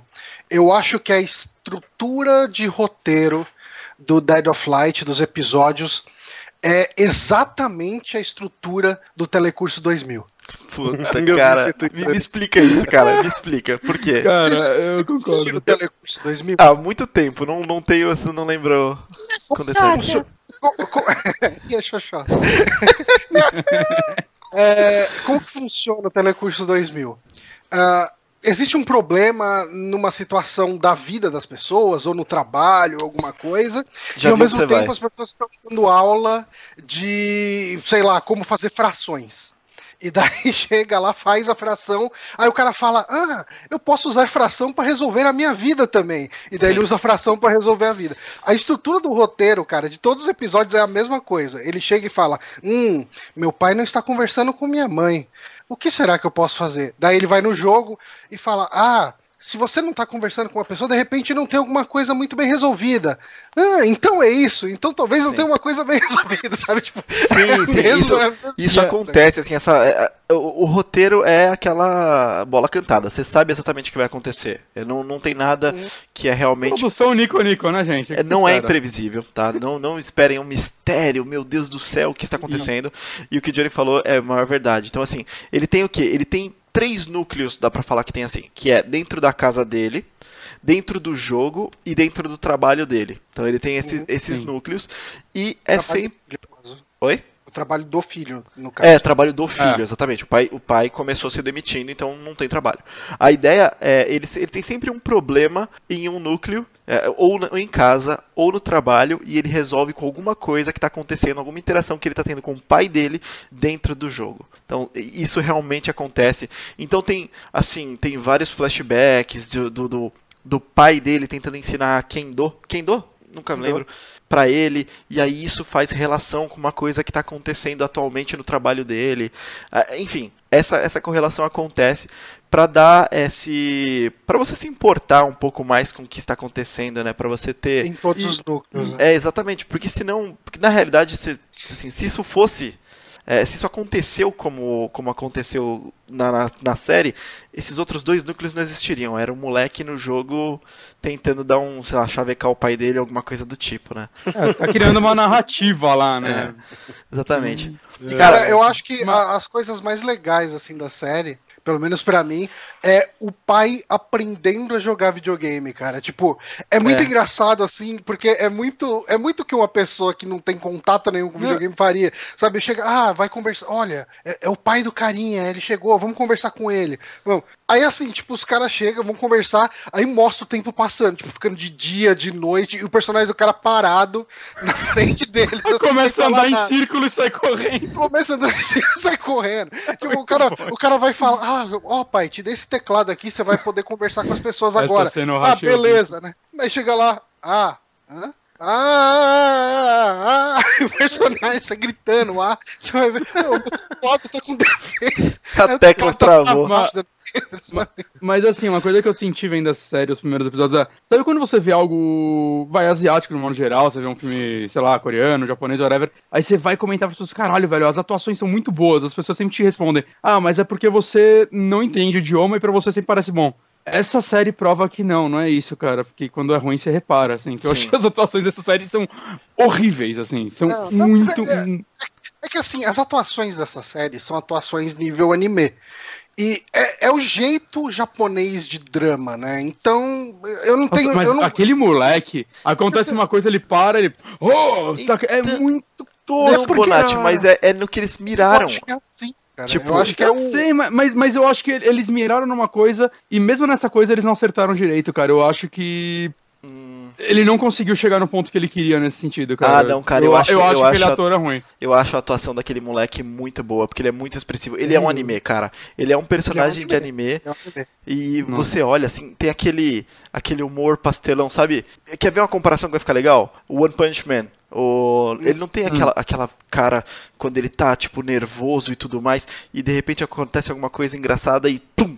Quebra e vira aquele outro personagem, aquele mal desenhado até. Uhum. Esse moleque tem hum. exatamente a mesma coisa. Tem uma, tem Eu uma vou hora... dar um exemplo melhor. Tem uma hora, rapidinho, tem uma hora que ele tá, tipo, numa parada mega emocionante, assim, sabe?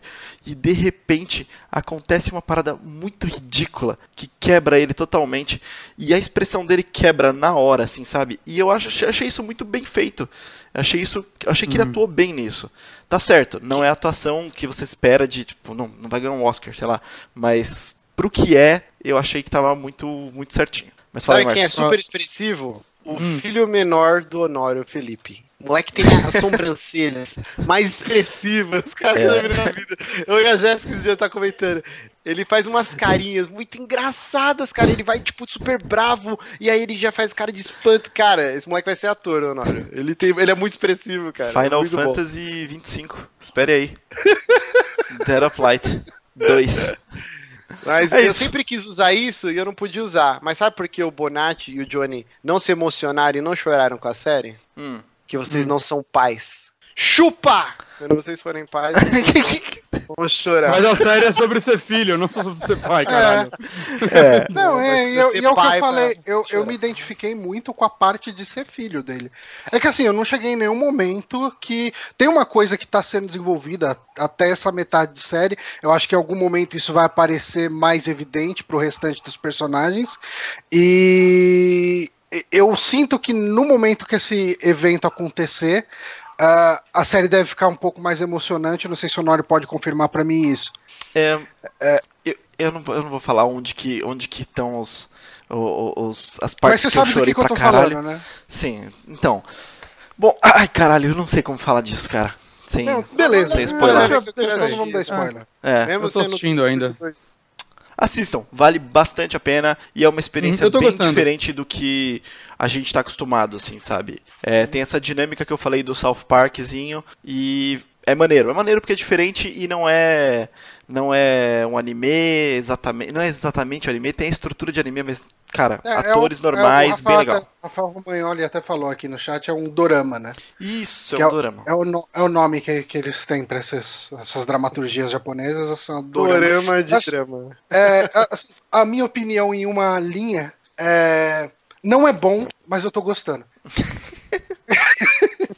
Eu vou assistir. Isso aí. Mas vamos lá, então, agora pro próximo bloco, onde o Manolo vai falar os lançamentos da semana, destaques dentre Olha só, um cachorro. 10, 10 do 9 a 16 do 9. Então nós tivemos o lançamento de PES 2018 para tudo, né? Para geladeira, para micro-ondas. Quem mais lançou, Manolo? O... Como que pronuncia isso aqui, Johnny? Isso. Is? Ah, é, cara, eu não sei. O Ice. Eu falaria isso. Eu já vi gente Eu- falando isso, eu, eu já vi gente falando YS. Na época, na época do Master System eu chamava de YS.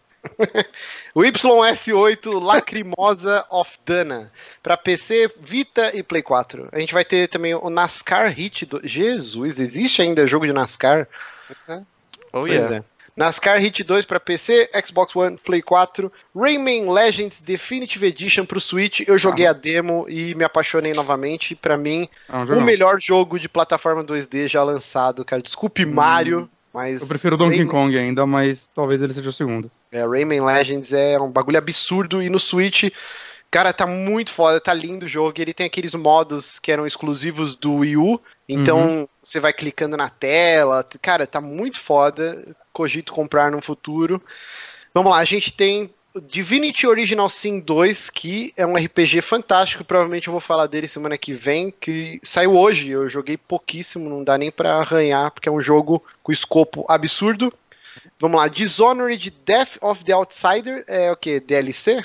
Acho que É é um um DLC standalone. assim. Exatamente. É quase um jogo menor da, da franquia. Eu tô bem afim de jogar isso. Para PC, Play 4 e Xbox One, a gente tem o Metroid Samus Returns para 3DS. Que Já- inveja, acho que eu vou roubar já o fiz. 3DS do meu sobrinho pra. Já fiz pré-load, tô só esperando virar o dia pra pelo menos dar uma exper- experimentadinha nele. Vai estar lindo demais esse jogo, cara.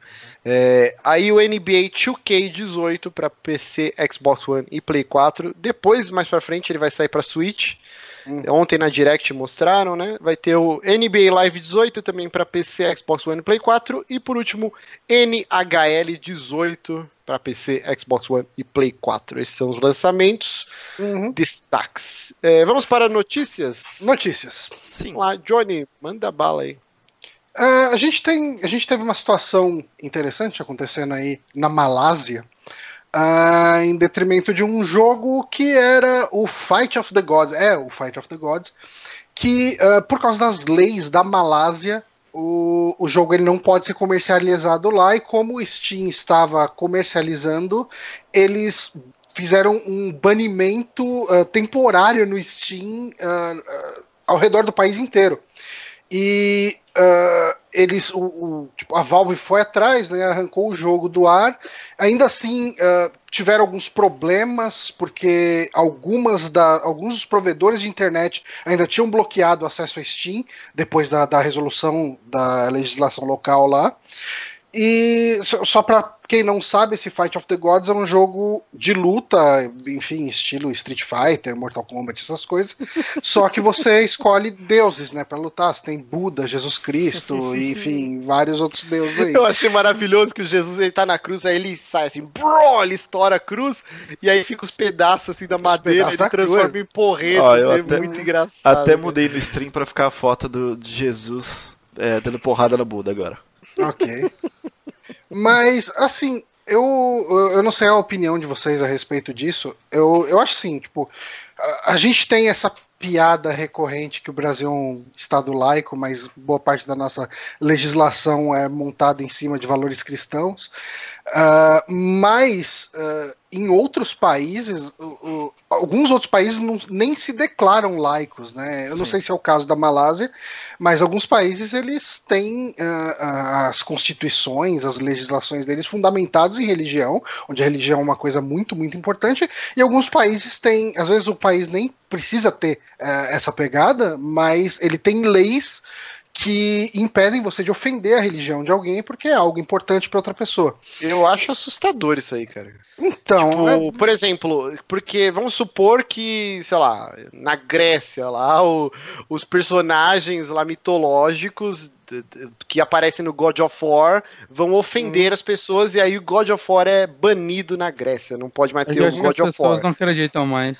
Então, é, mas tipo, é, aí viu tá. já virou lenda. Não, mas isso é um exemplo. Do Bonatti da semana passada. É um exemplo que eu tô fazendo. Tipo assim, por exemplo, eu não sou cristão, então para uhum. mim é uma mitologia. A Bíblia é uma uhum. mitologia. Jesus, uhum. o Moisés, o Noé e o whatever são personagens mitológicos, Adão e Eva e tal. Então, um jogo baseado nesses personagens por exemplo, o Dantes Inferno, ele é baseado no, na Divina Comédia, blá, blá, não é exatamente o que está na Bíblia, né? É o que está no livro é. do Dante Alighieri. Uhum. Mas, assim, são personagens da mitologia cristã. E, assim, ele não foi banido, né? Na Malásia ou em outro não, lugar. Não, não sei se teve algum problema na Malásia, possivelmente não. Eu Mas, acho assim, que o, o que eu ia falar é Jesus, cara. Jesus é uma figura muito polêmica. E acho que o que incentivou os caras banirem esse não, jogo é Jesus cara. saindo na porrada aí com um porrete de, cruzem. Mas assim, talvez mude. Mas assim, o que eu ia falar não é nem a questão da legislação em si, porque isso você tá. Você, isso você não critica o Steam ou o jogo. Isso uhum. você critica a legislação. Mas eu acho que quando você tem uma legislação desse tipo vigente num país, eu acho que o escritório local da Valve nesses lugares, se é que tem representatividade, tem que ter, pelo menos. Uh, aqui no Brasil deve ter um escritório comercial, ou deve ter pelo menos um escritório comercial, tipo em Miami, da Valve, que cuida do Brasil. Então, esse tipo de coisa precisa ser tratado antes pelo escritório local, e não simplesmente sair aprovando tudo que vai sair, sabe? É, assim, ó, eu também, eu, eu acho minha opinião pessoal é que religião e política deveriam ser coisas diferentes, né?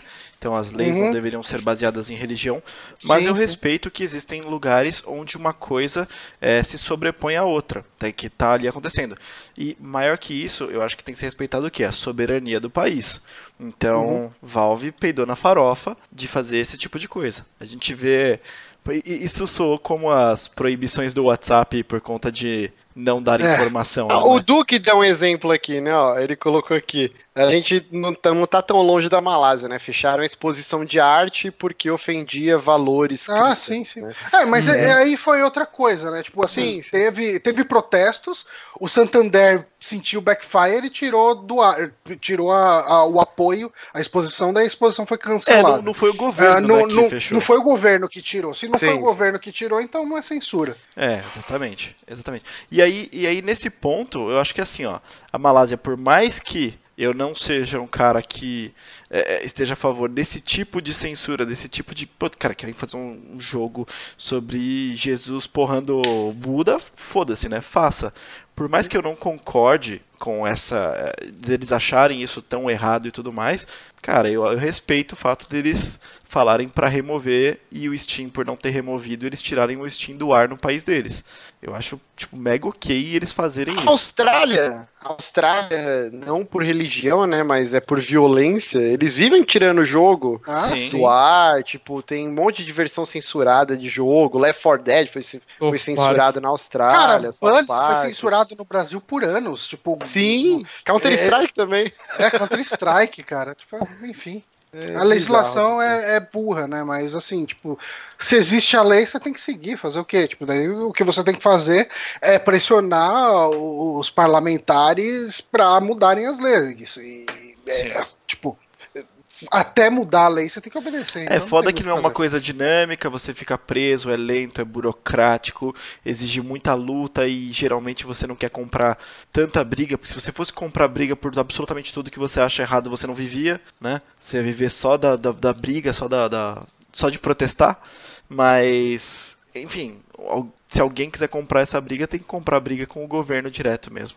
Não tem o que fazer. É, eu fico triste, mas eu acho que assim, a gente viu esse caso na Malásia, mas eu acho. Existe um grande motivo para praticamente nenhum estúdio utilizar a mitologia cristã para fazer jogos. Porque é uma mitologia riquíssima, cara. Tem muita coisa que você poderia fazer jogos fantásticos baseados nisso. Uhum. Só que ninguém tem coragem, porque sabe que o backlash é grande, quer ter protesto. Eu acho, Assim, eu acho que você consegue. do- Se você não envolver, se você não envolver Jesus Cristo, você consegue fazer bastante coisa com a Bíblia. Mais Eu- ou menos, porque teve aquele jogo, lembra, o El Shaddai, que ele falava, acho que era o lance do. Ele teve problema esse jogo? Não, não, é, teve, teve muita gente que criticou, ele não, não Não, vendeu mas ele muito não teve bem. problema de censura, né? Mano, ele Não, censura porque em o si não, Johnny, mas Ah, em sites especializados É. o pessoal falava É assim, do ó, contexto religioso e tal. A, a crítica Então, mas não cristã tem ser- sempre. A crítica cristã tem sempre. O ponto é que, é, se você quiser ser, um, ser bem ferrenho, que é contra uma coisa, que você vai ofender alguma coisa e tal, eu sei que ofensa é bem. É bem tem que se analisar o que é. É, é, é uma chance muito maior de você ter um problema. Mas você tem obras Ah, que não são tem videogames que usam a mitologia cristã em muitos pontos e dá certo. É, eu vou forçar a barra, mas por exemplo, a série Supernatural que tem 12 temporadas, apesar de ter várias outras coisas, tem mitologia cristã no meio. Tem não, não, mas Deus, aí eu acho, mas aí são mídias diferentes, cara. Eu acho que, assim, tipo, outras mídias que são mais aceitas, tipo, pelo grande público, cinema, é, enfim, tipo, é, séries, é, tudo, acaba, é, o pessoal consegue enxergar que parte das coisas são para adultos, sabe? O, o videogame, ele sempre vai estar muito atrelado a criança É. e jovem.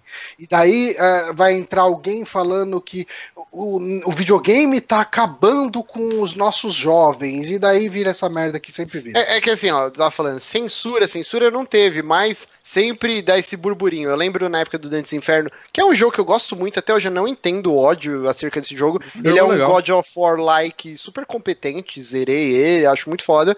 É, tem uma parte que, segundo lá a Divina Comédia, são as crianças não batizadas, né? É o círculo do inferno onde as crianças não batizadas vão parar. E, cara, literalmente no jogo você luta contra bebês, cara, tipo, deformados, com os dentes bizarros, que são, segundo a mitologia cristã, crianças que não foram batizadas e viram demoninhos. e eu lembro, eu vi um diário dos desenvolvedores, acho que foi a Visceral que fez esse jogo, não lembro agora. E os caras falaram que, meu, tipo, eles tiveram atritos, assim, até entre a produção. No Bioshock Infinity, um dos principais artistas saiu, porque o Bioshock Infinity tem muita crítica à religião, né? É, o, o- o vilão principal, ele é um pastor, assim, né? Sim. Então, um, um dos, um dos artistas lá do jogo, ele saiu no meio do desenvolvimento do jogo, porque ele falou, não, eu não concordo com isso e tal. Então, são assuntos polêmicos, cara. Existe Mas assim, muita polêmica em volta eu disso. acho que assim- nesse caso específico desse jogo, eu duvido que o cara que criou. Eu vou fazer Jesus sair na porrada com as coisas. Eu duvido que ele não previu nem um pouco que ia dar problema. Exato. Previu, Ah, previu. Porque Não, é isso parte- foi- É parte do ainda é marketing, né? diferente. Eu acho Uhum. que ainda é diferente, tipo, É, esse jogo já tava muito esperado, esse, esse tipo de coisa, cara. Porque assim, é, é Jesus dando porrada. É isso. Isso daí que chamou atenção, é só isso que as pessoas viram. Ninguém pensou, tipo, a galera que tá proibindo e fizeram ali sair. Não é tipo, ah, é um jogo sobre a mitologia. Não, não, é, é Jesus dando porrada, isso tá errado. Saca? É simplesmente assim. Acho que esse foi o único argumento que passou na cabeça Não. da maioria das pessoas. Então, e o cara já tava esperando isso. Mas isso é parte do marketing do jogo, né, cara? Uhum. É, É parte do marketing. é, ele fez. sim. Esse banimento, principalmente. É, Uhum. o, que eu, o que eu tô falando aqui é que eu gostaria que não existissem tantos é, tantas barreiras assim e eu gostaria sim. de ver a mitologia cristã sendo mais é, utilizada nos jogos. Seria legal um jogo que você é um anjo ou um demônio caindo na porrada e com a, seguindo a mitologia cristã mesmo, assim, tipo, Uhum. ao pé da letra. Ele jogou lá, né? Noé, lá que você dá estilingada nos, anim... nos Um jogo do. Davi contra o Golias. Um jogo de tipo RTS que você é o Noé e você tem que construir a arca e ir achando os animaizinhos. Um joguinho da Batalha do Apocalipse, hein? E Do, Ô, do Eduardo é Spor, ia ser foda, cara. foda, velho. Ah, South Mas Park tem Jesus, hein? Esse, melindre aí que ia, ia ter muita pedrada, cara. Não, não censurado. Park Jesus é um Summon, hein? Vale lembrar isso. É, Com metralhador e tudo. exato. Que Vamos para saudade os de- bloquinhos de Nintendo? Vamos lá. É, o, vai pular o dos achievements? Ah, cara, Tá tipo, no bloco, eu acho. é, um, vai um boato, sai um boato que talvez tenha achievement no, no Switch. E, tipo, eu não sei o que vocês querem discutir a respeito disso. Não, não. Eu tô feliz. Eu só espero que aconteça. Pronto. É. Ia ser bacana. Tá. É, vamos lá, Então tá, né? notícia aqui que a, a Nintendo vai trazer o, o NES Classic de volta em 2018. Eu estou muito feliz porque eu estou maluco para comprar essa desgraça.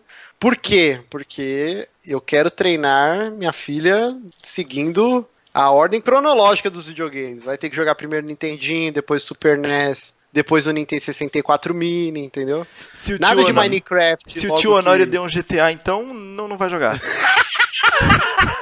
pra quem não sabe, o Honório deixa os filhos dele de 6 anos jogar GTA, cara. Eu, eu acho que o. Honor é um paizão.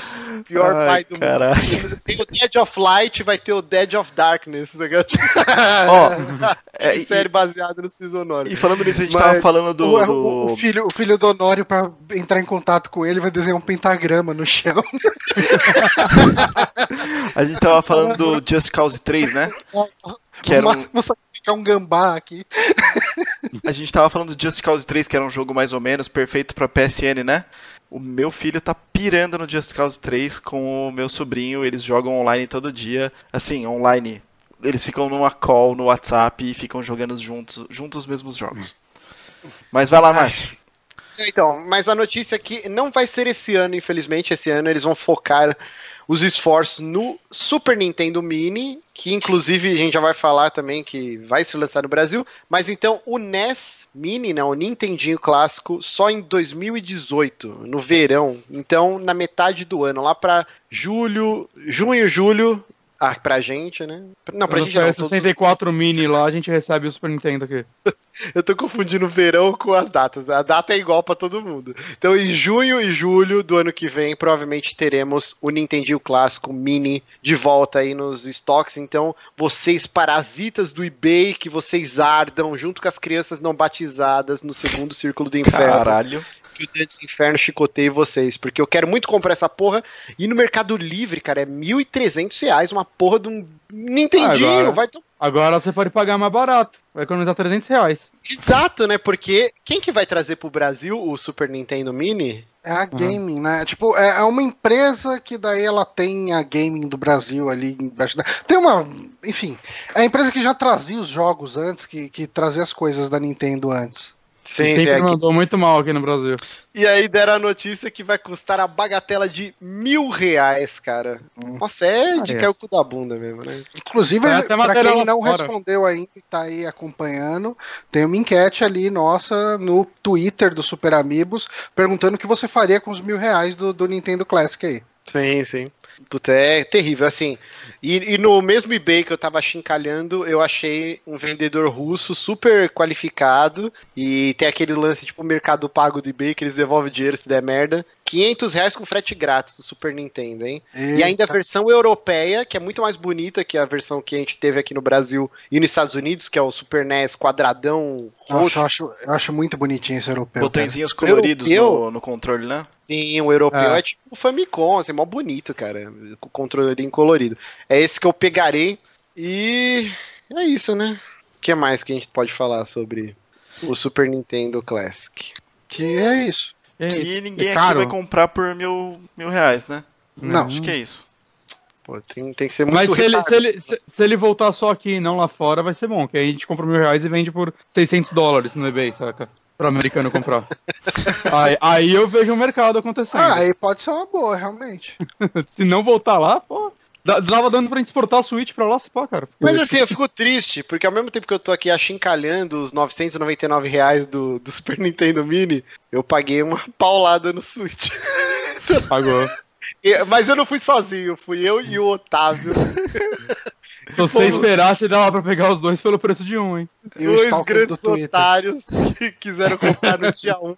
Deixamos um rim lá na loja. Mas Teve o carinha felizes. X lá também.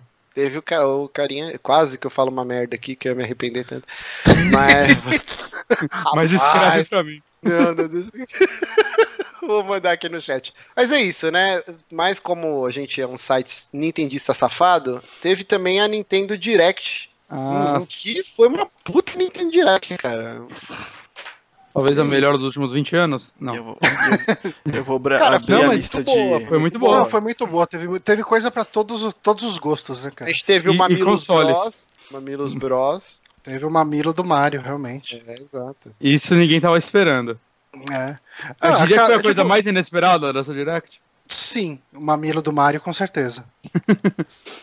Teve É. bastante coisa de 3DS, né? Mostraram de novo Metroid. Inclusive, tinha um, Pokémon. jogo que, tinha um jogo que eu não sabia se ele ia vir pro ocidente, que é aquele é, Radiant História, acho que é esse o nome dele, que ele foi, ele, acho que foi relançado já no Japão. Ah, eu tenho ele de DS, ele é um RPG muito legal, principalmente para quem gosta de Chrono Trigger. Ah, e daí ele foi anunciado meio que um remake pro, pro 3DS, mas ninguém sabia se ele ia sair pro. pro se, se ia sair no ocidente, principalmente com a entrada do, do, do Switch, né? Uhum. E confirmaram que ele vai sair, sim. E é bem legal, cara. Eu joguei até que bastante dele. Ah, eu tenho vontade de voltar a ele. E pra quem gosta de Chrono Trigger, vale muito a pena, porque ele, ele tem um esquema de combate mais ou menos parecido e ele tem todo o lance de viagem no tempo também. Então vale bastante a pena jogar. E, e, assim, na linha de jogos, por que tá saindo pra 3DS e não Switch, é aquele Mario Party Top 100. Puta E ele pariu, pega- É, né? esse Que jogo era perfeito pro Switch. É, né? vai Que tomar ele no pega cu, que os ódio. 100 melhores minigames de todos os Mario Party e colocaram num jogo, né? Um compiladão deles. Uhum. Cara, eu não conheço ninguém que empolga em jogar Mario Party no, no, Switch- no DS, cara. DS. Assim, deve ter, com certeza vende, por isso que lança, mas. Uhum. Cara, porra, lança isso pra Switch também. Mas que São- caralho! São 10 de 10, né? São, são, já tem 10 Mario Parties, eles pegaram 10 de cada, certo? Eu não sei se Ah, foi é, certinho ou 10 de cada ou se eles É, pegaram, eles pegaram os melhores. os 100 melhores jogos. Cara, Os eu 100 amo Não, porque alguns jogos repetiam entre eles, né? Alguns já, então. Sei. Caralho, velho, que vacilo. doente. Mas pro- provavelmente isso vai sair depois pro Switch. Ah, um, um 3DS Mario vai ter. morre ano que vem, aí é só Switch, só alegria. E assim, surpresa, vamos lá, Doom e Wolfenstein pra Switch. Cara, Uhum. isso foi inacreditável. Tava velho. boatos de que iam mostrar Fallout 4. E eu já tava tipo, ah, ok, é um jogo ruim, mas interessante ter algo dessa geração, saca? Da Bethesda. Aí do nada, ah, toma aí Doom. Aí você, o quê? Já mostrando gameplay, os caralho, e tá bonito, só que você vê que é tipo a versão do PC no low. Mas porra, É, sim, mas foda-se, tá bonito. mas caralho. Não, então, é incrível. E aí, tipo, acabou, ah, então, Wolfenstein 2. Uh, Ok. Só, infelizmente, ano que vem, Wolfenstein 2, né? Não vai sair junto com É, o Doom é dezembro, né? O Doom esse ano e o Wolfenstein ano que vem. Aqui deve. Esse acordo com a Bethesda deve ter sido feito bem É, agora, né? Tanto que quando ela mostrou o Skyrim pra ah, mostrou o Skyrim, a Bethesda ficou, calma, gente, não, não era certeza ainda. Acho que ele tem uma forçadinha de barra nessa amizade, mas. Puta, que legal, saca? Tipo, acaba aquela discussão de. Ah, o Switch não roda jogo dessa geração. É, não, bem programado roda. Não vai rodar igual, mas bem programado roda. Ó, outra coisa que vai sair pra 3DS, e eu fiquei puto que eu queria muito jogar no Switch, eu tenho esperança, esperança, é o Mario Luigi, né? O Superstar Saga. Ah, o Superstar Saga. E o Bowser Minions, cara, que eu joguei, era do Game Boy Advance, né? Esses jogos. Eu acho que era. E, cara, é muito divertido, é muito engraçado. Ele é bem legal, cara. Maravilhosos e é muito Nossa, divertido. eu jogava esse jogo, cara, quando eu trabalhava de domingo no suporte da HP. E domingo, tipo, caía muito pouca ligação. A gente deixava uma janelinha do NoCast GBA lá e ficava jogando enquanto não caía a Pô, zerei muito jogo no NoCast, cara. Melhor emulador ever. E assim, outra surpresinha, assim, eu já tava esperando que eles fossem mostrar algo do Project Octopath Traveler, que é aquele joguinho da galera do Blaver Default. Só que não, saiu uma demo do jogo. É uma eu demo baixei, dele. mas eu ainda não joguei. Eu Eu joguei um falei- pouquinho dela antes do, do programa, né? É bem interessante, assim, dá pra ver que essa demo é longa, né? Eu joguei um- uma meia hora com um personagem, são dois, dois personagens Dois né, personagens. nela, né? É, Parece que no total vão ter oito. E eu achei muito interessante, assim, que, tipo, é, o jogo é lindo, acho que todo mundo já viu imagens dele, ele mistura. Uhum. Eles falam que é um 2D HD, né? Ele tem, tipo, cenários 2, 3D, só que todo pixelados, a câmera de lado. É, tipo, é muito bonito, assim, um estilo de artístico bem diferente.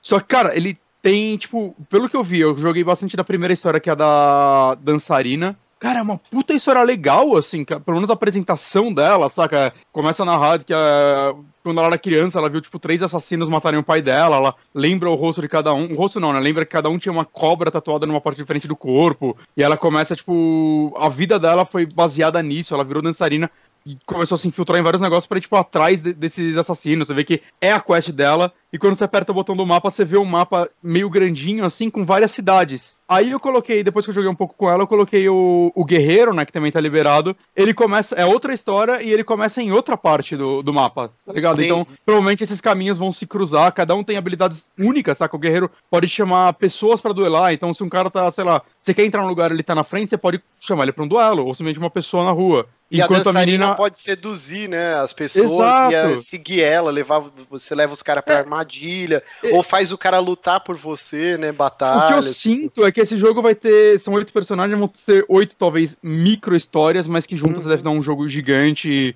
Deve Ele ser interessante me- jogar todas. Ele me lembrou muito um dos meus jogos favoritos do Super Nintendo, que é o Seiken Densetsu 3, né, que é o Secret of Mana, que nunca veio pro ocidente, Uhum, mas aí você tinha as ROMs é, legendadas em inglês na época, e hoje em dia você acha em português. E é um jogo incrível também, só que eram cinco protagonistas e mesmo esquema, cada um com a sua historinha, cada um começava numa parte do, do mundo e depois você ia montando a sua party e aí as histórias meio que Hum. afunilavam. Provavelmente vai ser esse esquema do Octopath. Esse jogo ainda não sim. tem data de lançamento, né? Não tem data nem nome, né? Que esse daí é um Nem nome, working é um- title ainda. Sim. Sim. Então, Mas e como eles já falaram de. quando eles mudarem o nome. demo boa, assim, com, com É, bastante Só com esse coisa, nome. deve sair, tipo, sei lá, final do ano que vem, talvez, ou... Então, eles, eles falaram que é, daqui a pouco, assim, daqui a pouco, daqui a uns dias, meses, sei lá, eles vão lançar, tipo, um, um questionário sobre essa demo pra pegar, tipo, Ah, informações, feedback. da galera e tudo mais. Cara, eu acho que meio do ano, mas eu tô, eu tô sentindo que vai ser preço cheio, cara, porque é um jogo go- muito caprichado. eu gosto... Porque a trilha sonora dele. Se eu quero falar, a trilha sonora dele me emocionou. É linda, parece tipo trilha de um filme clássico, assim, tipo anos 50. Uma trilha bem diferente, assim. Eu, eu não tava esperando isso. A gente teve Então, o. Eu gosto muito, muito de Bravely Default, né? Que é outro jogo dessa mesma equipe. Sim. E qualquer coisa que eles fazem me empolga bastante. Ou, ou se ele não for full price 60 dólares, eu acho que ele vai ser tipo full price de portátil, talvez, 40 dólares. 40. O que eu acharia um. Eu acharia um preço justo, 40 dólares nele, pelo, pelo que ele me apresentou nessa demo, claro. Uhum. A gente teve o Xenoblade, Xenoblade Chronicles 2, que vai sair também em dezembro, que todo mundo Uhum. ficou chocado, né? Que parecia que era só ano Né? que vem. E, cara, o jogo tá lindo, tá bem, assim, personagens carismáticos. Eu Consertaram um fiquei- problema, um problema do um dos personagens que eles tentavam ser realistas no Wii, mais ou menos. E Hum. nesse não, eles apelaram pro cartoon anime na cara e Mas tá bem eu bonito. acho que. É, eu gostei, eu gostei. Achei que muito melhor do que o anterior. Eu gostei. Cara, outra coisa que me deixou maluco é o Dragon Quest Builders, que é um jogo que eu joguei a demo no Play 4, fiquei alucinado, só que tava muito caro. E aí vai sair pra Switch agora e eu sou um verme, eu vou comprar. Nossa. Mas Dragon Quest Builders é muito legal, cara. É muito Sério? legal. É Minecraft Você tá com, com desfazendo história aí? que. Joga a demo no Play 4 e depois É a gente legal conversa. É bom demais, Tá cara. bom. É, é Minecraft com uma narrativa que, e quests, né? Que me motivaria a, a jogar ele até o Sim, final. sim, porque eu, ele eu é não muito consigo jogar um jogo o perdido. jogo, cara. E é aquele Uhum. design Akira Toriyama lindo de morrer os bonequinhos. E no geral teve ah, anúncio de DLC, de conteúdo pra atualização de muita coisa, né? Teve Uhum. Splat- Splatoon, que vai ter novos mapas, vai ter novas armas, teve. Falou de novo de Rocket League, enfim, teve muito anúncio de coisas. é, teve Zelda também, não teve Zelda? Eles falaram disso? Ou foi na anterior? Vamos amigos. falar dos amigos do- dos campeões, né? Mano, em falar em amiibo, puta que pariu. Esses amiibo do Zelda são lindos, mas, cara, eu cocei o dedo, assim. Se tivesse compre agora, eu já comprava. Os, os amiibos do Goomba e do Ah, da tartaruga, Do Culpa cara. Puta que pariu, coisa linda. Meu Deus do céu. É, Essas, pô, esses bonecos é uma droga do inferno, cara. Você não consegue parar. fralda. Chegam aqui em casa, eu compro outro. Fralda, lembra da fralda? Não, não, eu tô comprando no eBay, é baratinho. É, anunciaram, tipo, oficialmente agora o, o Eleanor também, né? Que vai sair pra Switch, um remaster dele, né? Junto com o Play 4 e os caralho. É é uma boa forma da. É uma boa forma da Rockstar botar o dedinho na água do Switch, né? Sim, ia pô. testar. É, é o jogo menos violento deles, apesar de ter cena de nudez frontal logo no começo, né?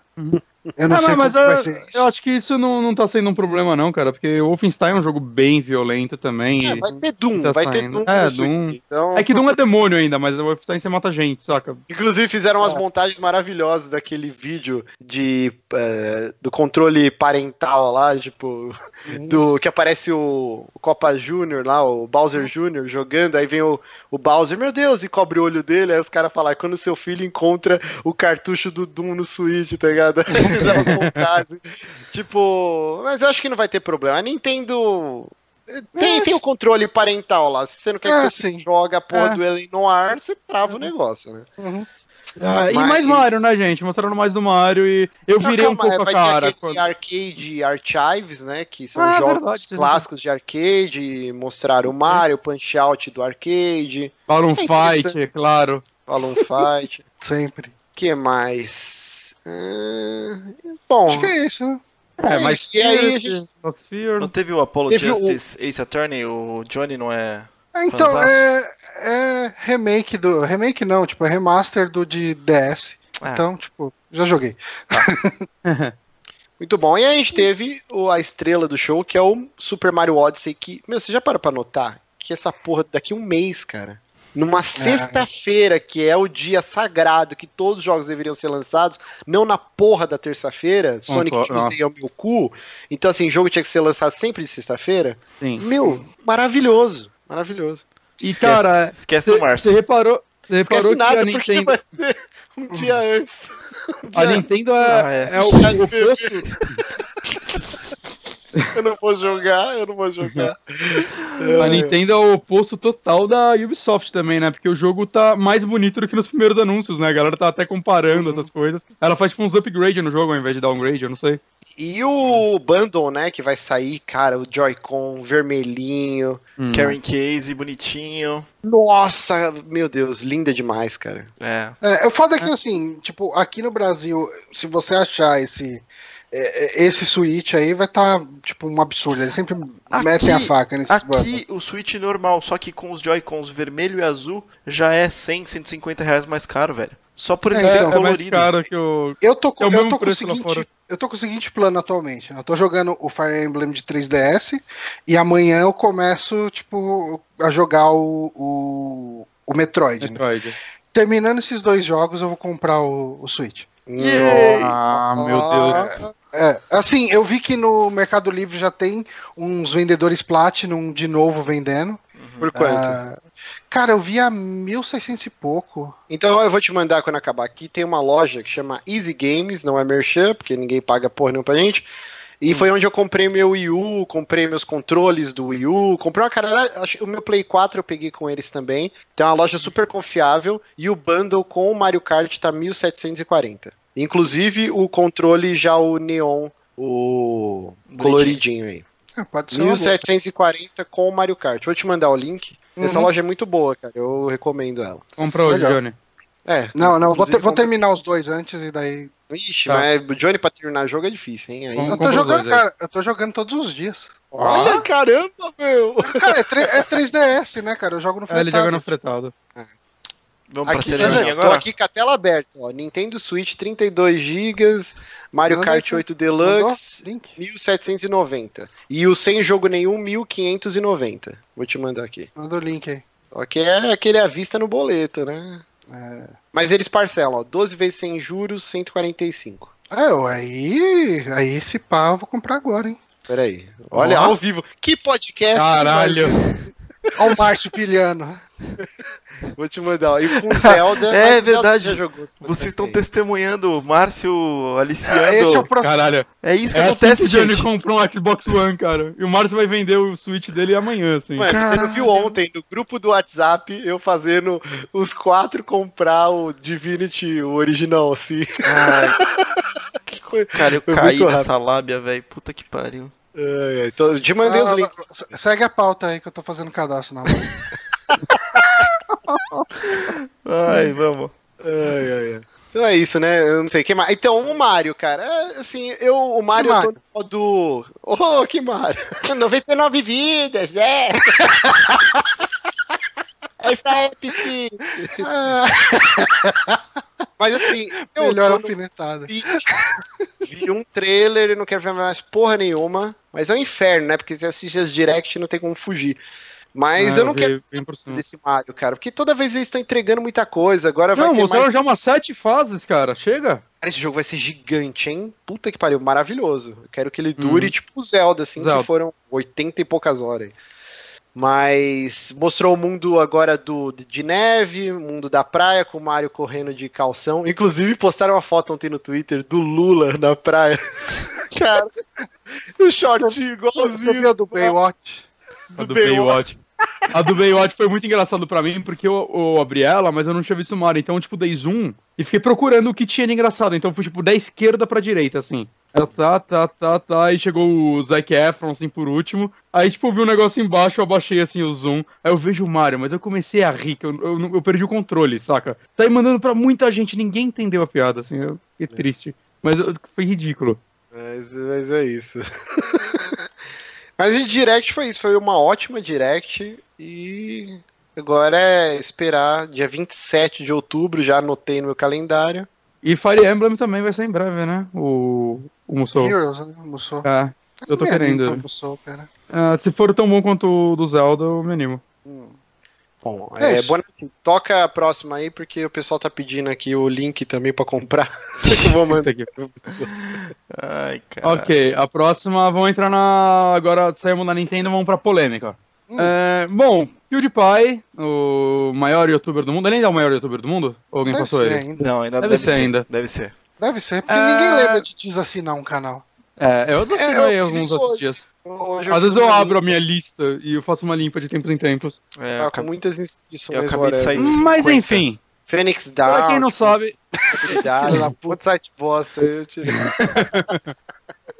Pra quem não sabe, esse garoto sueco que joga um joguinho aí, tava jogando PlayerUnknown Battlegrounds ao vivo e ele foi morto, provavelmente algo do tipo, e ele, bom, xingou a pessoa com o palavrão mais proibido dos Estados Unidos, né, da forma mais ofensiva possível. Eu, eu não me sinto seguro de falar isso, qual é a palavra aqui mesmo sendo no É, Brasil, é, porque fucking nigger, né? Tipo, é como se ele virasse e falasse, tipo, seu preto de merda.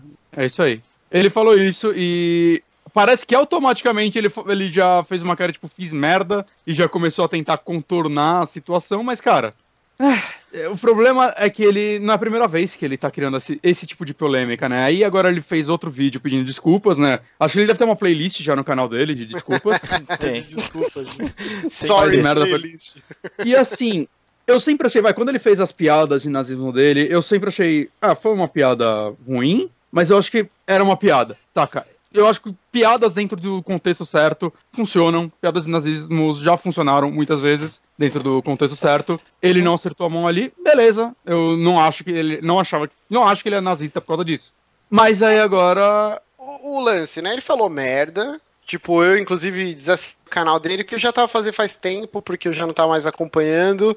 Inclusive É. do John Tron também, eu acabei desassinando.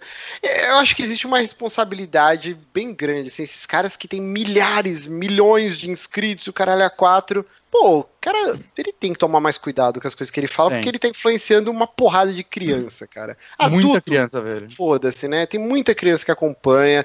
Eu, eu, eu, acom- eu sei por causa do meu sobrinho, cara, que consome todo esse lixo do YouTube. E eu brigo com a irmã direto, pelo amor de Deus, barra esse moleque nessa merda, porque ah, ele começou a gostar mais do Sonic do, do que do Mario, cara. Tipo, as Ah, crianças- não. Ah, não, tem, tem uma coisa errada com o moleque. E assim, cara, querendo ou não, os pais não vão supervisionar o que você tá assistindo no YouTube. E, cara, YouTube é uma terra sem lei da porra. Porque tem vídeo de tudo até merda. Não tem putaria per se, mas tem, né? Tipo, Tem. se você procurar, você acha aí. Tem. Então, assim, é uma loucura o YouTube, cara. Esse dia meu sobrinho falou assim: Nossa, mamãe, você viu que tem um filme do Netflix chama Death Note? Ele viu o trailer e ele ficou com uma puta cagaço, né? Tem seis anos de idade. Comprei um, comprei um Switch.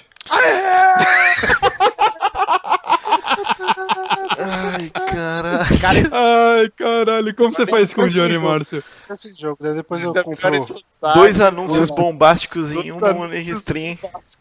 Caralho. Mas voltando aqui, parabéns, Johnny. Parabéns, já adiciona a gente lá. Você comprou com Mario Kart ou sem jogo? Sem jogo, mas daí depois eu, eu compro alguma coisa online. Beleza. É, é, é, sai bem mais barato e faz aquele esquema do, do site que mostra onde tá mais barato o jogo. Uhum. Vale Uhum. muito a pena. Mas assim, do lá. PewDiePie, voltando. Cara, ele tinha que ter esse controle de conteúdo. E você vê pelas declarações dele que ele tá cagando. Ele, ele, ele já não é mais um moleque. Ele já deve ter os Hum. seus 30 anos aí, quase. E ele age como se ele fosse um adolescente que, nossa, eu não tenho noção do meu poder, de quantas pessoas me seguem. Eu estou aqui fazendo para meu público, eu brinco. Eles sabem Ele virou, que é brincadeira, ele tipo, virou o Silvio Santos cedo demais. É, cara, ele, ele não tem, ele não tem e nem quer ter responsabilidade Uhum. pelo público ou pelas merdas que ele fala, entendeu? E não dá, cara. É, é o maior canal do YouTube, o cara, tipo, porra. E, o ele problema é que as coisas que ele faz, o problema é que as coisas que ele faz acabam repercutindo em outras pessoas, né, cara? Uhum. E teve. Acho que o Johnny vai saber melhor, né? é, começou a dar uma merda, não sei se é de patrocínio geral pro, pro YouTube, pra outros canais também, que não querem. Algumas pessoas já não querem Ah, mais sim, né? ter ligação alguma- direta com games. com games, né? Tem, tem muito anunciante que fala, não, eu não quero vincular, eu não quero que os meus anúncios apareçam em vídeos de games, porque eu não quero ter minha imagem vinculada, eu não quero ter minha marca vinculada a esse tipo de conteúdo. Esses Exato. tempos atrás a gente teve um êxodo gigante de anunciantes no YouTube, todos os canais estavam fazendo vídeo choramingando, porra,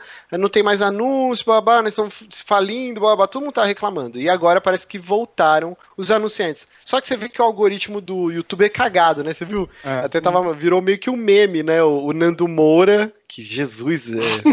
Bom, aí a gente vê que o A YouTube gente, tá andando, realmente... a gente tá andando em terrenos muito pantanosos. Nossa, o YouTube realmente tá de parabéns. É um Nando Moura, o ser mais boçal. Quer dizer, tem muitos boçais por aí, mas assim, ele fez um vídeo que era Santander, o banco do inferno, e aí embaixo tava anúncio do Santander, tá ligado? Tipo, só que assim, o algoritmo do, do YouTube tá um pouco se fudendo. E é justamente por isso que teve essa debandade de anunciante. Não existe uma curadoria, né? Não. É muito bizarro, cara. Como é tudo automático, é. É, dá, Ele tem. Muito O próprio PewDiePie, eu comecei a encher o saco do canal dele, não é nem pelas polêmicas que eu comecei a encher o saco antes disso, é porque ele vive hoje pelos algoritmos do YouTube. Ele tenta, de certa forma, sempre fazer, não só ele, todo canal grande, fazer os vídeos que gerem esse tipo de clickbait, saca? Com aquele título sensacionalista, a thumbzinha, e, cara, assim, cada vez mais tem o que eu gostava, por exemplo, no próprio canal dele, saca? Eu gostava de ver ele jogando, sei lá, jogo de terror, quando ele era mais roots e talvez um pouco mais honesto, não sei.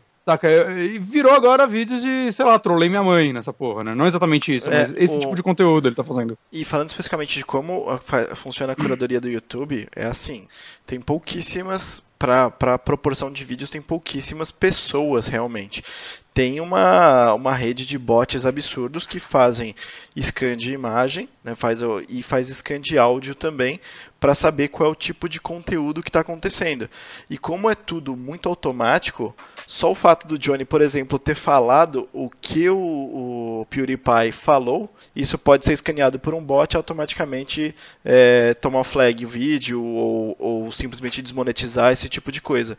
Então tem muita coisa automatizada e é um bot que ele precisa ir aprendendo. Então, de repente, Santander, Banco do Inferno, Inferno não estava marcado como se você fizer uma relação. É, e aí uma coisa o bot negativa, não pegou. né? Né? Então, Uhum. tem muito disso e eles estão cada vez mais melhorando, melhorando bem entre aspas, Ah, porque sim. vai depende do ponto de vista, melhorando esses bots para tentar é, deixar mais friendly para o anunciante escolher onde exatamente vai ser, vai acontecer a propaganda dele.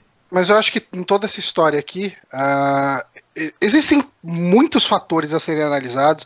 Tem a questão, ah, o problema é o palavrão. O problema não é o palavrão, o problema é um xingamento racista e Uhum. o impacto que isso tem em pessoas que estão vendo. E, cara, assim, eu vou dar um exemplo meu.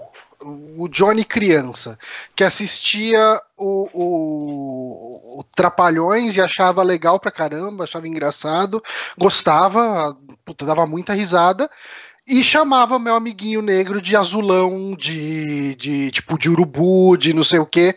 E cara, tipo, hoje assim, eu analisando isso, é zoado pra caralho, porque assim, falar, ah, o cara não aceita brincadeira, não sei o quê. Não, cara, você tá mexendo com, com a autoestima do cara desde o começo, tá falando que até a cor do cara é errado, sabe? Tipo, e daí, Uhum. se a gente pegar o caso do PewDiePie, tipo, cara, ah, não, mas ele falou, foi só uma expressão, foi um xingamento, não sei o que e tal. Cara, eu conheço algumas pessoas que usariam o termo, tipo, eu tô fazendo uma tradução livre, traduzindo, tipo, fucking nigger pra preto de merda. Vamos colocar assim, é uma tradução que eu acho que vocês conseguem aceitar. Sim. Uhum. Eu conheço algumas pessoas que usariam esse termo. Todas elas são racistas e declaradas em todos os outros em outras ações, além do termo racista de- do, do- Sim, do sim. termo negro de merda. E, Então, e, assim- assim, é, é, des- desculpa rapidinho. É, eu tava lendo uma matéria do Patrick, eu nunca consigo falar o sobrenome desse filho da puta, Keplek, Klepek, Keplek, Hum. não sei. Que era o cara que trabalha no Giant Bomb e tá no Waypoint. Ele foi do Kotaku e tal. É um jornalista super foda, deu furo lá do Peri 4, do, do Pro e tal. E ele fez um texto gigante sobre essa treta do PewDiePie. Ele entrevistou um maluco da Suécia, que também é um youtuber. é, e o cara falou assim: Cara, na Suécia, o PewDiePie é sueco, né? Ele Uhum. falou: Nós não tivemos um regime de escravidão aqui, a gente não tem esse lance enraizado Não. da, da cultura negra igual em outros países, como nos Estados Unidos, que tem todo esse, esse atrito racial por, por centenas de anos aí de merda que os caras fizeram, né, com, com os negros. E ele falou, e por causa da internet, do ambiente online, a gente adotou essa gíria, fucking nigger, que ele falou, e a gente nem tem esse background histórico de racismo, tal, tal, tal. Então, quando. Aí o cara tava meio que passando um pano pro PewDiePie, falou: quando nós aqui, suecos, a gente fala esse fucking nigger, é meio que um bagulho que não tem esse peso que as pessoas estão achando que o PewDiePie teve. E aí o Patrick colocou isso na matéria e falou: Cara, entendo seu ponto de vista, ok. Mas assim, não cola. O PewDiePie, ele não tá lá na Suécia fazendo vídeo. Uhum. Ele não tá mais numa bolha. em sueco. Ele não tá numa É, ele não tá mais falando em sueco, ele tá fazendo Ele é o pro mundo. maior youtuber do mundo, cara. Ele Uhum. tem que ter noção que ele não está nessa bolinha aí, que o que ele Uhum. fala repercute, E, independente. e não é só isso. Eu acho que chega um momento que tem que parar de passar a mão na cabeça. A mesma coisa quando o Phil Anselmo, né, que era do Pantera, gritou White Power no meio de um, de um show. Fudeu. né? E não, ele se fudeu numa parte, muita gente começou a passar a mão na cabeça dele, até o guitarrista do Machine Head, eu não lembro o nome dele, ele fez um excelente vídeo explicando por que a galera tem que parar de passar a mão na cabeça do Phil Anselmo só porque é o Phil Anselmo e o Phil Anselmo pode fazer o que ele quer porque ele é o Phil Anselmo, ele é um deus. E saca, e o PewDiePie tá quase virando isso, cara. Tudo que ele faz é tipo, ah, mas era, era piada, ah, o PewDiePie. pa-". Cara, como o Johnny disse, as pessoas escutam e, e um termo que era pra ser um termo repudiante, que ele é o termo mais como posso dizer, degenerativo americano, provavelmente, ou um dos, vai acabar se tornando algo comum. Vai começar a virar Né? gíria. E não é pra isso virar gíria. Não é pra isso virar gíria esse termo. Saca? Pelo menos não entre brancos, né? Negros falam Uhum. isso, mas foda-se. Saca? Tipo, não é problema nosso essa parte. A gente É, não sim. tem que ter opinião sobre isso. E Saca?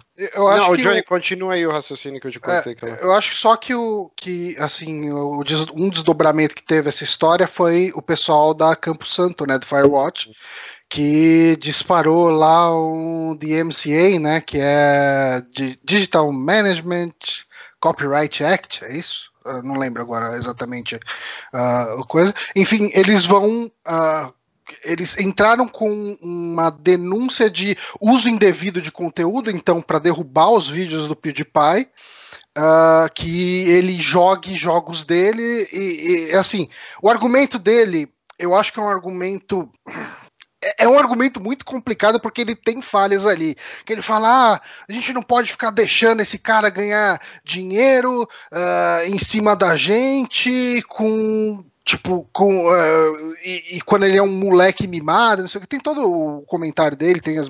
Vai ter os links né, no, no, no post. Quando a gente sabe que é uma via de mão dupla, assim, eles também ganham dinheiro com as divulgações do PewDiePie, etc, etc. Mas, assim, cara, ah, eu eu entendo que a Campo Santo fez o que estava na mão deles. Uhum. Falou, ok, a gente tipo, tem que tirar. Eu não quero que esse cara tenha o meu produto associado a ele. E daí eles colocaram como um, infri- um- um infringimento, inf- infringimento, acho que é isso, né? De copyright, uma infração de copyright. Quando eu acho que ele poderia ter denunciado como. ah, é que assim, o problema é que no vídeo deles ele não fala isso, né? Ele falou isso no PUBG. Então, ele teria que denunciar o vídeo de PUBG por conteúdo racista Hum. e, e ainda ia continuar o vídeo de, do, do Firewatch com o PewDiePie jogando, sabe? Então, ele fez o que estava no alcance dele para tirar ah, o, o, o vínculo do PewDiePie com a Campo Santo. Eu não sei se eu concordo com isso, mas eu entendo o que eles fizeram, sabe? Tipo, é uma. É, como o Duque tá falando ali no, no chat, é uma merda de precedente, porque pode abrir o precedente pra um monte de empresa falar: ah, esse cara tá fazendo um review metendo pau no meu jogo, eu vou abrir um DMCA contra ele, sabe? Tipo, e. tipo, é, é um precedente meio perigoso, sabe? E assim, eu acho que putz, é, na altura do campeonato, isso. Saca, esses vídeos já são velhos, quem tinha que ver já viu. É, sei lá, faz um acordo e fala, ó, eu não quero mais que você publique nada nos meus jogos. Eu acho que eu acho que o desenvolvedor pode ter o direito disso, eu não sei como funciona, mas talvez eles consigam. Mas o que já tá feito, já tá feito, saca? É meio uma perda de tempo, digamos assim. Mas. Ah, Foi mais uma posição da empresa. Ah, tipo, sim. eles. Se a Campus Sun tivesse feito um tweet, ela falando, nós condenamos a atitude do PewDiePie, não ia ter repercussão do que eles tirarem do ar o vídeo onde o PewDiePie joga o primeiro jogo deles e único Mas- até agora. mas até aí pros o backlash- futuros, né? Ou até pros futuros. Depois Eles falam do- assim, ó, nos futuros não, não queremos o PewDiePie relacionado aos nossos jogos no futuro. Apesar de também ser um precedente, era menos impactante do que eles irem atrás de todo o conteúdo já produzido, aquele que tava ok por eles, que, É. que, que, enfim, já tinha passado, né? Porque é, eles alegarem que, não, é, ele está cometendo esses erros, eu não quero a imagem dele nos próximos, eu não sei o que ele vai, ele o que ele vai produzir, então eu não quero que ele produza. Beleza. Uhum. É estranho, mas beleza. Agora, esses vídeos aqui que já estão produzidos há anos e tudo mais, que a gente nunca derrubou, nunca incomodou a gente e fez um favor, né, bem entre aspas, a gente de promover o jogo, agora a gente vai derrubar eles. É estranho mesmo, cara. Não, não tem certo e errado, né? Mas é ao estranho. mesmo tempo, agora a galera dando review negativo no Steam, porque É, tem tem, isso, que né? tomar as dores do, do cara, porque tem que proteger youtuber. Daí, É. Mas né, isso daí já não, não tem como gritar com pedra, né? Essas futebol, pessoas. né? É.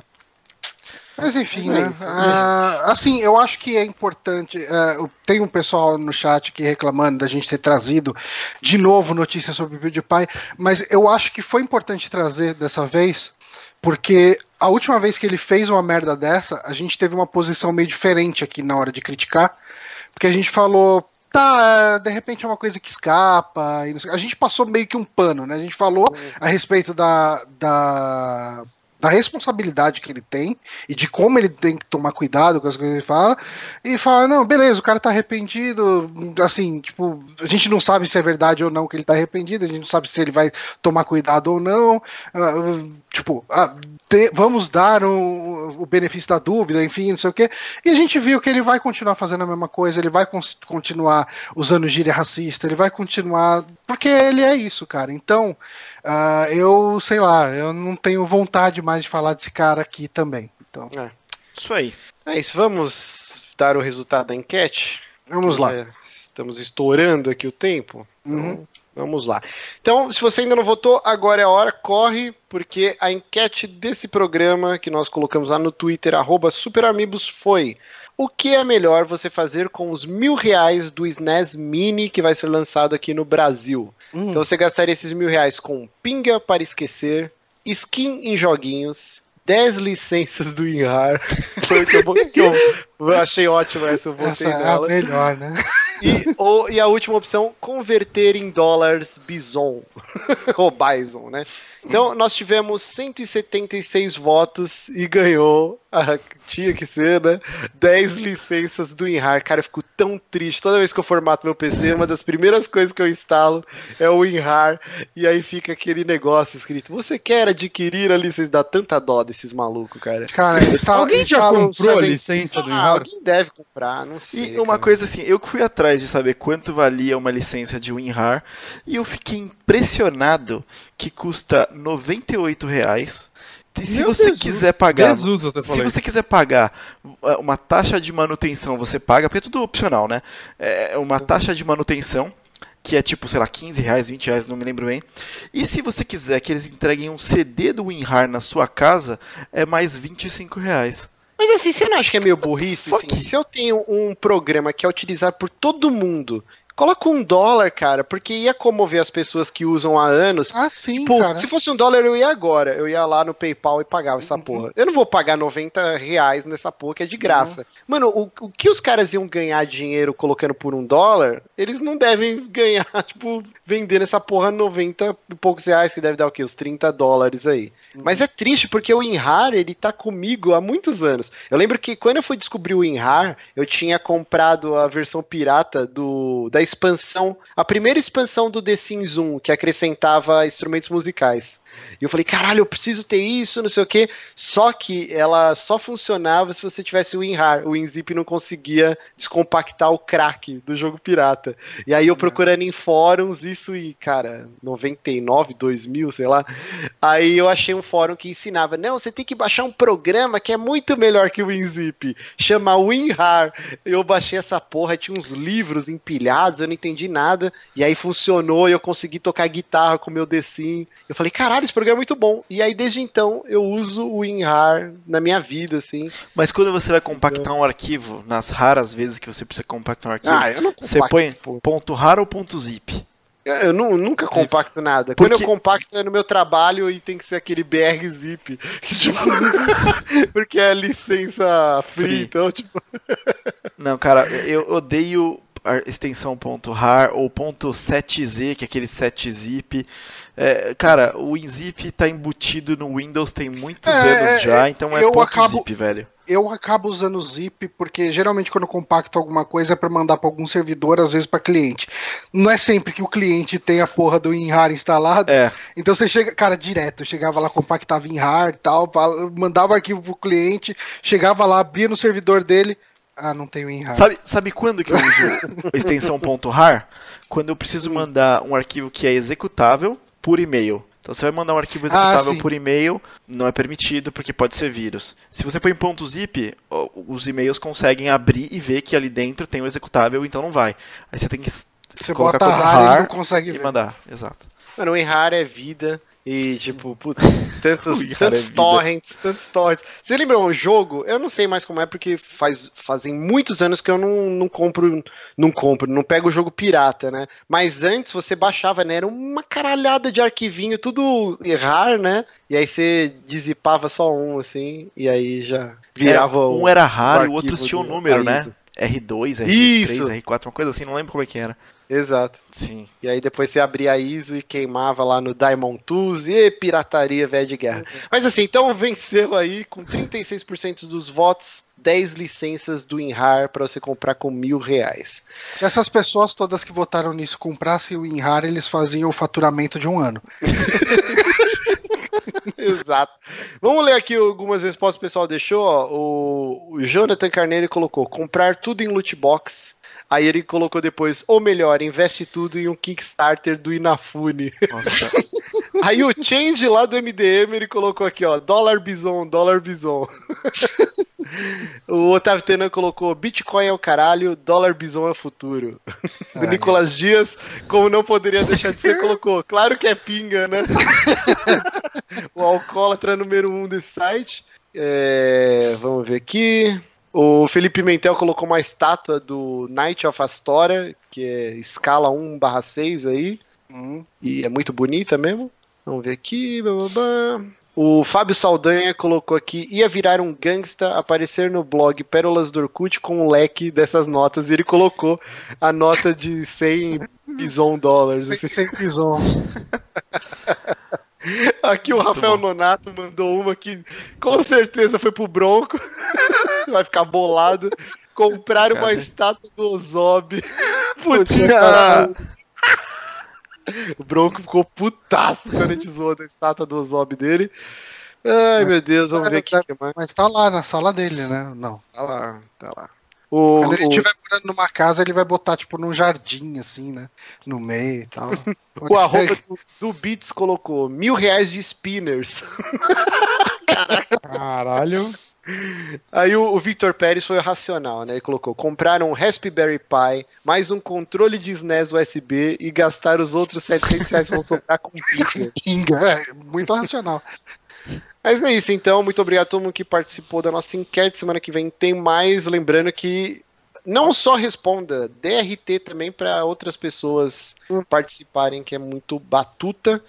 Então é isso, gente. Vamos chegando ao final desse programa que já está gigantesco. Ou não, porque a gente atrasou também, então ele tá no tempo normal dele. Só não tem pra estar duas horas de programa. Exato. Então, muitíssimo obrigado. Eu vou ler depois o chat aqui com as felicitações. Então, mandem parabéns também pro Johnny, que é o mais novo pai do Switch. Pai do Switch. Comprou o colorido? Não, eu peguei o cinza mesmo, que tava mais barato. Que pariu. Aí, é barato, Cara, aqui caralho. é tudo, tudo na economia, cara. Tudo na economia. Ah, Porra, pagar 100 pau mais pelas cores não vale a pena mesmo. É, eu também. É, mas é o É, mesmo é. preço, era o mesmo preço. Eu nem vi. Mas enfim, Caralho. cara, eu comprei, Agora você tem como ver com isso. Nem viu Você- o preço. comprei no impulso. Você queria que eu. E pra Escolher todo se não levava. aí, o link está tá aí no chat, só pra quem tá acompanhando. Caralho. Easy Games. Easy Games, cadê o patrocínio? É, ia ser bom, né? Depois o YouTube come esse chat, isso eu nunca entendi na minha vida porque que eles limam o chat inteiro da live. Mas a loja é Easy Games, IZZY Games. Eu já comprei muita coisa lá. Não é patrocínio, não estamos ganhando um real. Ia ser bom se a gente ganhasse, né? Porra. Mas é isso, é uma loja confiável aí, fica a dica. Cara, eles podiam ter esqueminha de comissão, pelo menos, né? Podia. Fazer uns linkinhos ali e tal, indicava eles. Tudo bom. Então vamos encerrando aí. Honora, você que é o, o Creuzebeck, faça é as on. É isso aí. Tchau, tchau, pessoal. Falou. Valeu. Falou, galera. Valeu. Valeu.